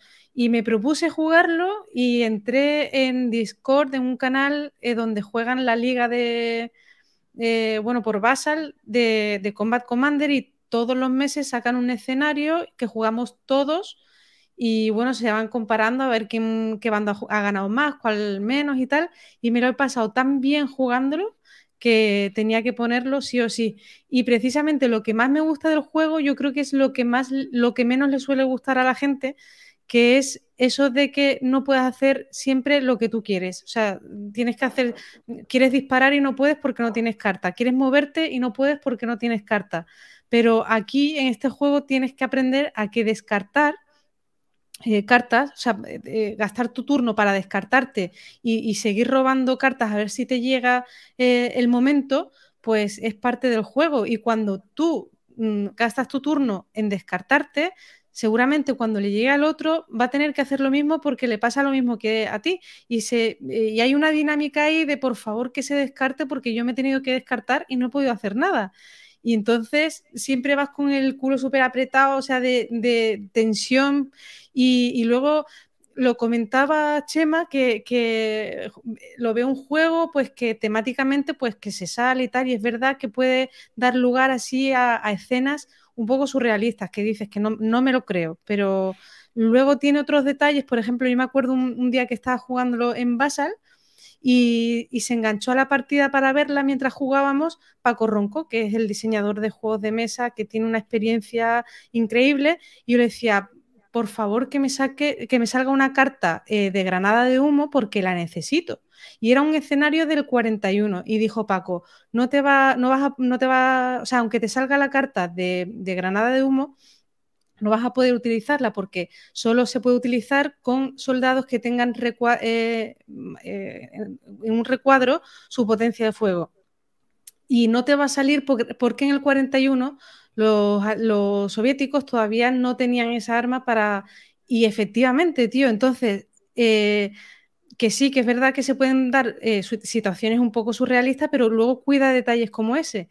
Y al final, bueno, eh, los juegos de mesa es como las películas, que a lo mejor eh, te ponen efectos especiales que no te crees ni de coña, pero si te está gustando la película, pues no te fijas, oye, esto es imposible porque tal. Pues aquí me pasa lo mismo. Me da igual si hay detalles que se escapan de la temática. Me lo paso tan bien jugándolo que todo esto se me olvida, me meto en la partida muchísimo y disfruto 100%. O sea que número uno, totalmente Combat Commander. Pues ahora a ver si Gaceto completa el, pleno de Debir, que me lo veo venir. Eh, te lo ves venir y ya el, que no es traidor. Dije que he hecho trampas. Esta, es mi trampa, el número uno. Que moralmente era Ready Set Bet, pero además es un juego que, puse en el top del año pasado, pero lo puse en el 2. El año pasado creo que fue Search of Planet X, mi juego favorito, y este lo puse en el 2 y no es otro que Imperial Struggle, que lo voy a poner en el 1. no, claro. porque, porque, claro, eh, era un poco absurdo. Eh, ahora con la nueva edición vendí la versión en inglés, tengo la versión española y la verdad, claro, le está dando bastante. El año pasado no le di tanto, la había, había jugado un par de partidas, me gustó muchísimo, pero bueno, todavía no me había ¿no? enamorado totalmente. Y ahora, estas últimas semanas, le he jugado bastante y, es eso, ¿no? Es esa sensación de de juegas por la mañana, toda la mañana y pues, Además, todas las partidas me han durado tres horas, tres horas y media, ¿eh? hasta el nivel que, una de las cosas que se achacaba, que era muy largo, cuando sabes jugar va, va como un tiro. Pero claro, es, esa sensación de estás por la tarde y dices, coño, qué buena tarde de domingo. Y claro, ¿no? y es porque es jugar Imperial Struggle para mañana, ¿no? ¿no? Nos pasa a veces ese, cuando estás feliz el resto del día porque te has pasado de puta madre jugando juego. Entonces, bueno, creo que era justo meterlo en el número uno porque, porque bueno, le he dado más partidas. Eh, confirmo que, me flipa. No voy a contar de que vale nada porque ya hemos hablado mil veces. Bueno, pues, yo pues este, eh, Gonzalo, seguramente lo juegue en las bellotas, que voy este fin de semana. Ya tengo la partida para el sábado y lo, estrenaré ahí.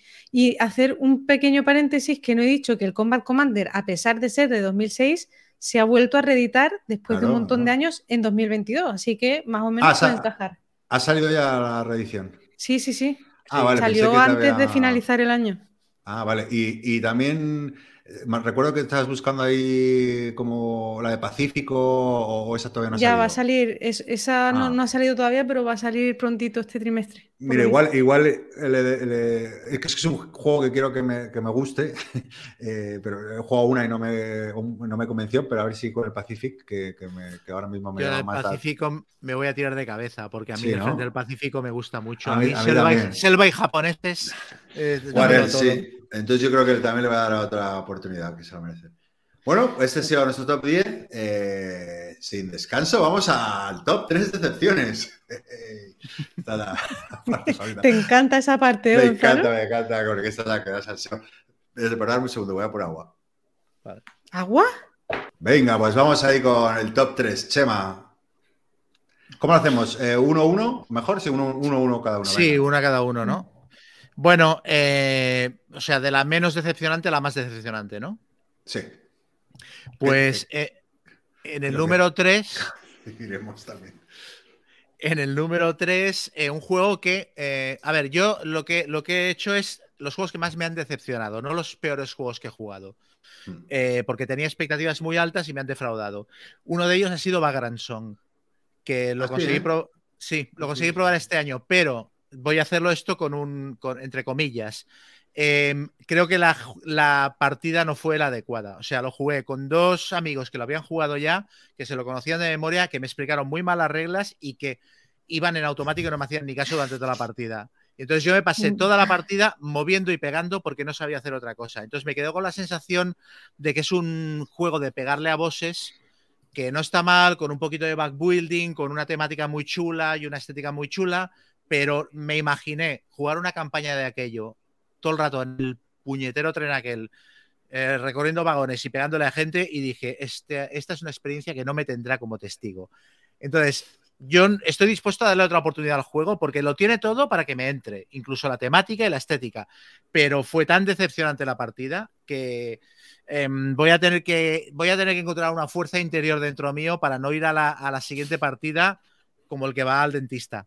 Eh, entonces, en ese sentido, me- a mí el juego me ha decepcionado. O sea, me parece, por ejemplo, el, tal- el Townsfall Tussle, con todo lo que tiene de que es demasiado largo y es un cibostio y tal, me divierte mucho más que el Vagrant Song, por ejemplo. Y luego hay el punto de que para jugar un juego de campaña, si me tengo que meter en este berenjenal, pues hay otros juegos de campaña que me interesan más. O sea, no, no me apetece jugar 17 partidas seguidas de Vagrant Song para descubrir lo bueno que es. Porque al final es pegarle a bosses, o sea. Ya está. Mira, no sé, curioso. Yo no sé ni cuál es el juego este. Sí, si ves la portada seguro que te suena, porque sonó un Kickstarter ahí muy sonado y muy bonito. ¿eh? Es, es muy bonito, ¿no?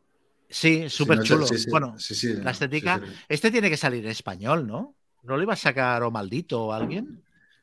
Sí, bueno, maldito tiene tantos ahí en, en cola. Bueno. que- ¿Y qué se llama? Vagra- con V, Vagrant Sound. Vagrant Sound. Song. Vagrant Sound, eso. Va a ser un tren que en teoría está lleno de fantasmas y van apareciendo em, eso, mm, bicharracos y ni entonces idea. O sea, vas primera vez que lo veo en mi vida, ¿eh? tu personaje va mejorando, con un- hay un backbuilding del que sacas unas fichas que te servirán para hacer acciones y tal, no sé. Bueno, pues nada. Yol, ¿cuál es tu decepción? Número 3. Eh, bueno, eh, el- la primera es Terraforming Mars Ares Expedition. Eh, un juego que reseñé nada más empezar el año y pues eso, lo mismo que dice Chema, que yo creo que tenía unas expectativas muy altas y cuando lo jugué, pues al final ni es tan bueno como el Terraforming, ni es tan bueno como otro juego que imita bastante por la fase de acciones, que es el Ray for the Galaxy y al final la combinación de los dos juegos, eso, pues da un resultado que no es para nada satisfactorio. vamos. Y mm, no me gusta el desarrollo de cartas, no me gustan los combos que hay. eh, me pareció que no tenía chicha ninguna y las partidas muy largas, que yo pensaba, digo, bueno, al ser un juego de caja más pequeña y tal, pues será más directo, más... y al final las partidas en solitario, por ejemplo, duraban lo mismo que las que me mm, juego con el juego base. O sea que fue jugarlo tres veces y venderlo sobre la marcha. Pues nada, yo tengo en el número 3 eh, Fitna, de Global War in Middle East. Eh, también, eh, no, no- no- no estoy diciendo que sean los peores juegos, sino que los que más me han decepcionado. eh, que este no es ni mucho menos un mal juego, pero también tenía. A mí me- el conflicto eh, entre Israel y Palestina me, me- me- llama- me gusta mucho, o sea, me, informa mucho sobre el tema, me, interesa bastante. Y, y bueno, aquí eh, ya te- iba con preaviso, ¿no? De que es un juego con facciones muy desbalanceadas. Y que cosas muy locas, que pasan cosas muy locas, no me importa, eso ni mucho menos, pero lo que sí me, fastidió bastante que, que había mucho evento genérico, poco temático, ¿no? O sea, era como, como, como dices, coño, tío, ¿qué te cuesta, ¿no? Tematizar un poco con la de cantidad de cosas que pasan en esa región? Y había mucho, mucho, eso, mucha carta genérica, sin ningún tipo de flavor y, o sea, de, saborcito. Y, bueno, también era un juego eso, que ocurren cosas muy locas, pero como sin ton ni son, ¿no? Me pareció también, no sé, poco, no sabía muy bien por dónde cogerlo. Y bueno, me dejó un poco frío y, y- y tal. Y además, eso se le suma eh, reglas malas y, y sobre todo, lo más importante de todo, una caja que no entra en la Calax. ¿Por qué hacen eso? ¿Por qué Horror. hacen eso? Dije, no. Dije, chao, no le voy a dar otra oportunidad. Lo has vendido, ¿no? Sí, esa es la- yo creo que esa es la verdadera razón. No lo pude soportar. Venga, número dos. Pues número dos, eh, este no es que fuera una decepción, porque yo ya advertí, en plan, bueno, si este juego no, a mí no me parece que, pero sí que me pareció mucho peor de lo que esperaba, que es Deal with the Devil. La partida desastrosa que ya hemos comentado alguna vez. eh, a ver, eso, em, yo ya le veía cosas raras a este juego cuando se lo recomendaba en Essen y tal, el rollo de solo cuatro jugadores, me parecía, pero la verdad es que me esperaba que fuera un juego como mínimo funcional y me llamó la atención lo, lo malo que nos parecía, lo que nos aburrimos, lo confusos que estuvimos toda la partida, la sensación de agonía y eh, seguramente es la- la- la- la- las dos horas más peñazo que he pasado en una mesa este año eh, de largo. Bueno, o sea, nos, nos reímos, eso sí. sí, no, reímos reí- un rato. Claro, nos reímos, pero del juego, no, no con el juego. Exacto. Eh, yo, mira, para, para cortar también, lo tengo en el número dos. no, no, nada más que añadir, señoría. Sí, sí. Qué pena, ¿eh? Qué pena, Sí. pero bueno. Yo en el número 2 tengo el K3, que es un juego abstracto que me compré porque, bueno, todo el mundo que lo había jugado pues ponía cosas buenas, incluso Iván, que mm, de Misut Mipel, eh, que joder, te- tiene un muy buen criterio para elegir abstractos, dijo que estaba muy bien y tal, y a mí no me ha gustado nada. eh, porque bueno, es un juego donde tienes que programar eh, la disposición de las fichas con las que vas a jugar la partida antes de que empiece la partida. Entonces, em, cuando en los, primeros, en los primeros turnos empiezas a jugar y tal, pues esa disposición que has programado al principio, pues tiene sentido y te puede ayudar y tal, si lo haces bien. Pero ya está, o sea, a medida que van pasando los turnos y llega al final de la partida, que es más decisivo, pues te encuentras con que, claro, ya el tablero no tiene nada que ver a cómo había empezado y la programación que hiciste antes de empezar la partida no tiene ningún sentido. Entonces, pues le- lo veo que han intentado a lo mejor pues tener un, un puntillo ahí de or- originalidad con ese sistema de programación, pero no, a mí no me ha gustado nada. Vamos, no lo voy a vender porque es un juego que cuesta 20 euros, lo regalaré o me lo quedaré o tal, pero no, no, no me apetece volver a jugarlo. Yo lo, lo jugué, lo tuve también hace mucho tiempo. No me lo pasé tan mal como, como tú, pero estoy de acuerdo contigo. Me pareció súper aleatorio. Eh, luego dices, bueno, o sea, sí, una- un juego abstracto al final no tiene que ser todo ahí y no, no, no ofrecía, ni, ni me acuerdo eh, de cómo iba. Solo sé que ahora me, me, refres- me has refrescado un poco, pero creo que tuve esa misma sensación. Mm. Y sí lo conseguí vender, por si te sirve de referencia. Bueno, pues habrá que ponerlo en Wallapop. Muy bien, pues el juego que más nos ha decepcionado este año. Chema se pone, Bueno, Sí, se pone buen serio, aire. se pone serio. aire. Sí, sí, sí. Juego, juego Legacy en caja pequeña, buen precio, sorpresa, no sabía que existía hasta que vi que se publicaba en español y una publicidad que decía, te gustará si te gusta Magic.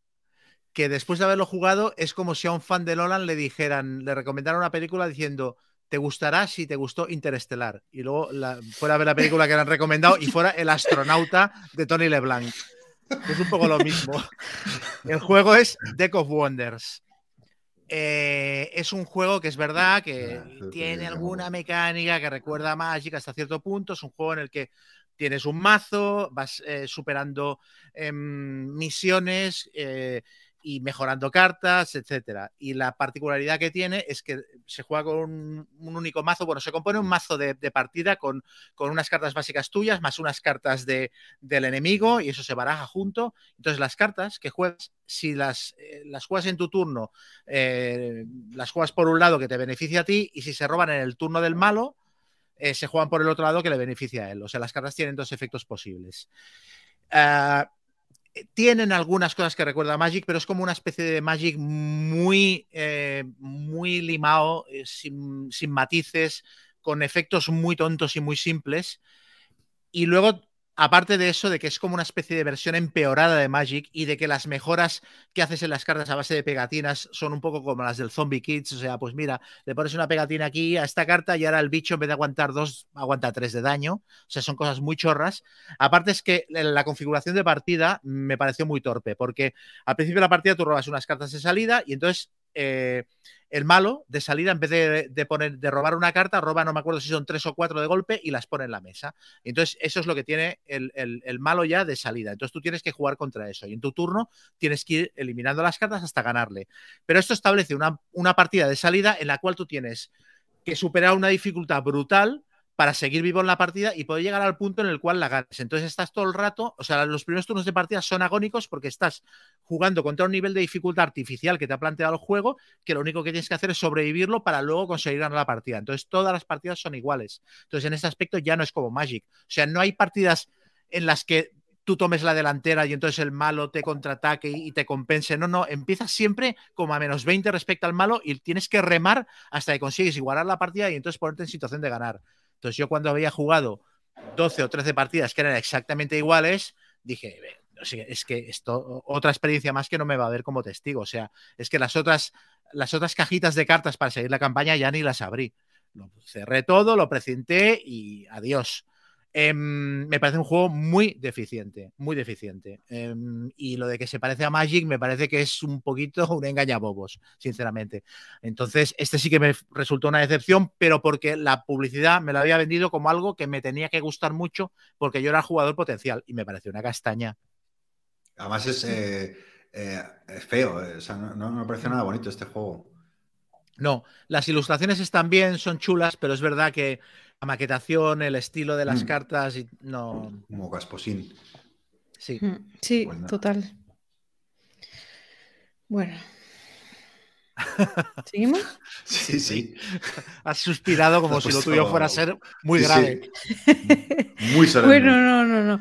no eh, yo voy, yo he puesto eh, el, Endless Winter, un juego que compré por la buena producción, por las buenas críticas, sobre todo mucha gente lo había puesto en el top, el Dice Tower yo creo que muchos lo habían puesto súper bien y un buen precio, vamos, eh, creo que me, me compré el juego base con todas las expansiones, fue un calentón brutal pero increíble. Y al final ha resultado ser un batiburrillo de mecánicas que no emocionan ni dicen nada. O sea, tiene un deck building que es el peor deck building que, he jugado yo en mi vida. O sea, es que no, o sea, es que te da exactamente igual qué carta coger eh, a medida que juegas.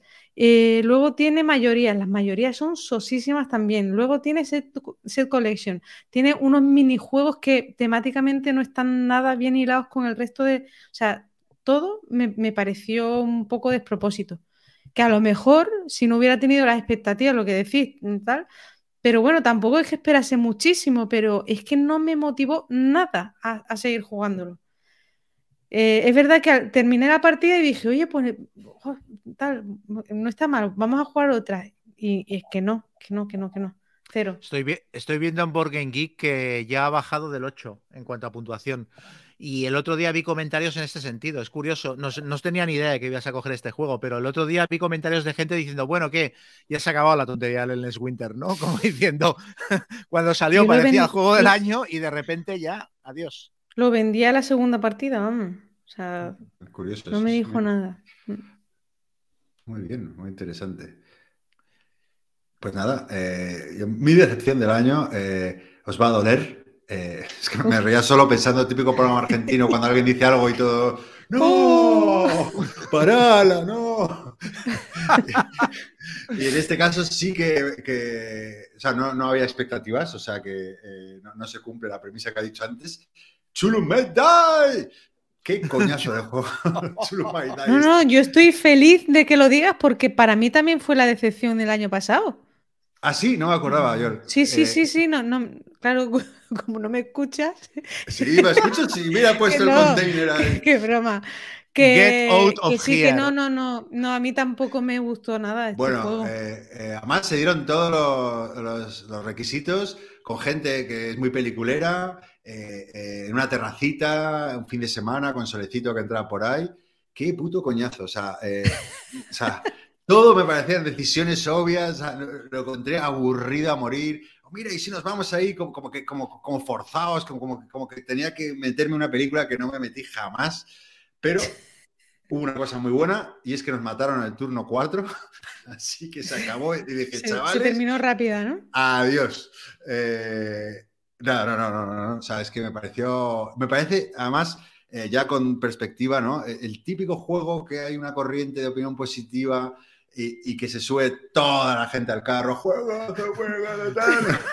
Porque es bueno, coño. Fuera de mi vista, los dos. Y luego, mira, es que además lo dije, dije, dije un poco esto, no tan, no tan exagerado. Y, y- y vi como, como, como- como gente que pues, supuestamente le encantaba, bueno, hay que meterse, no está tan mal. O sea, no les vi tan eufóricos como, como es la corriente popular sobre este juego. Se les bajó, bajaron un peldaño.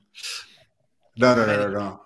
no. Yo entiendo, yo entiendo que sea un sabor adquirido y que tenga que gustarte un cierto, o sea, tengas que hacer inmersión de cierto tipo en el juego, pero, pero es que yo me, me divierte muchísimo, es que me llama mucho la atención esto que, que decís, porque es que lo encuentro muy divertido. Si una cosa tiene precisamente el juego es que es muy loco, es casi como una película, como una comedia esta de los años Pero es que es 30. un tiradados, realmente. sí, o sea, yo, tampoco no. conseguí meterme en ningún momento en la partida, ¿sabes? Yo tampoco, no conecté. Pero es que tampoco había una decisión. Y dices, ah, ¿qué hacemos? No, hombre, pues ahí están 20 malos, pues vete a la otra sala a buscar a ver si no sé qué. O sea, no sé, era todo demasiado obvio. Y no, no, Hmm. no. Sí, no, sí, no. sí. Yo la escena de la escena de la partida que jugamos de Montéis con el pe- con su personaje con el pelo ardiendo, corriendo por toda la mazmorra para llevarse a todos los cultistas y que los demás pudiéramos acabar el escenario, yo creo que la, la recordaré mientras viva. Y el mono y el brazo del mono, es que de verdad estáis muertos Sí, por dentro. Estábamos muertos, ¿no? Sabía, sabía que iba, iba a generar controversia. Pero bueno, también pues. es- eh, esa es la gracia, ¿no? Que, que- que la, la disparidad de opiniones, incluso claro. la, la disparidad de opiniones en cosas poco obvias de que un tipo de juego te tendría que gustar y tal, y luego resulta que no. Y... Ujú. Sí, sí, eso es lo interesante. Bueno, pues yo creo que hemos hecho un buen repasito, pero, pero, pero, para, antes de, de dar por terminada este repaso, sí que me gustaría que, que comentáramos muy brevemente los juegos más esperados para este año. No sé si habéis tenido tiempo de mirar. Sí, yo Sí. tengo, yo, yo me los he apuntado. Tira, tira yo el que los busco. Mm, a ver, yo lo tenía apuntado pero no lo encuentro, pero bueno, uno de ellos sí que me acuerdo que es el Holanda 44 de Mark Simonich, que es un juego eh, ex and counter, que es de los poquitos que se ha editado En español, en, ¿no? en castellano y lo que, o sea, me llama mucho la atención que es de Mark Simonich y yo, hay dos juegos de este diseñador que los tengo en mi top 10 de todos los tiempos, que es el Aníbal y el César, mm, Roma versus Galia. Entonces, este es un juego bastante diferente, pero porque es ex counter, sin cartas, sin motor de cartas y tal, un típico eh, counter y me apetece probarlo por, por ser de quién es, de este diseñador. Y luego que Knackward Games pues ha metido mejoras, ha metido escenarios de la C3I, ha metido mm, el mapa en dos formatos diferentes, tanto el montado como en papel, y ha mejorado ciertas cosas de las reglas y tal. Entonces, pues tengo muchísimas ganas de, de que llegue ya. Y yo creo que en las bellotas se va a poder comprar. O sea, que a lo Oye, mejor ya. ¿este es muy monstruo? De, de chungo, de reglas, de duración. Hombre, sencillo no tiene pinta que sea, pero eh, yo confío mucho en este hombre porque, bueno, las reglas de los juegos pues, mm, de- el del Aníbal y del César son muy sencillas. También es verdad que son juegos más sencillos porque son card driven game y tal, pero no sé, yo lo tengo ahí, lo probaré, me imagino, dentro de poco, así que ya te contaré.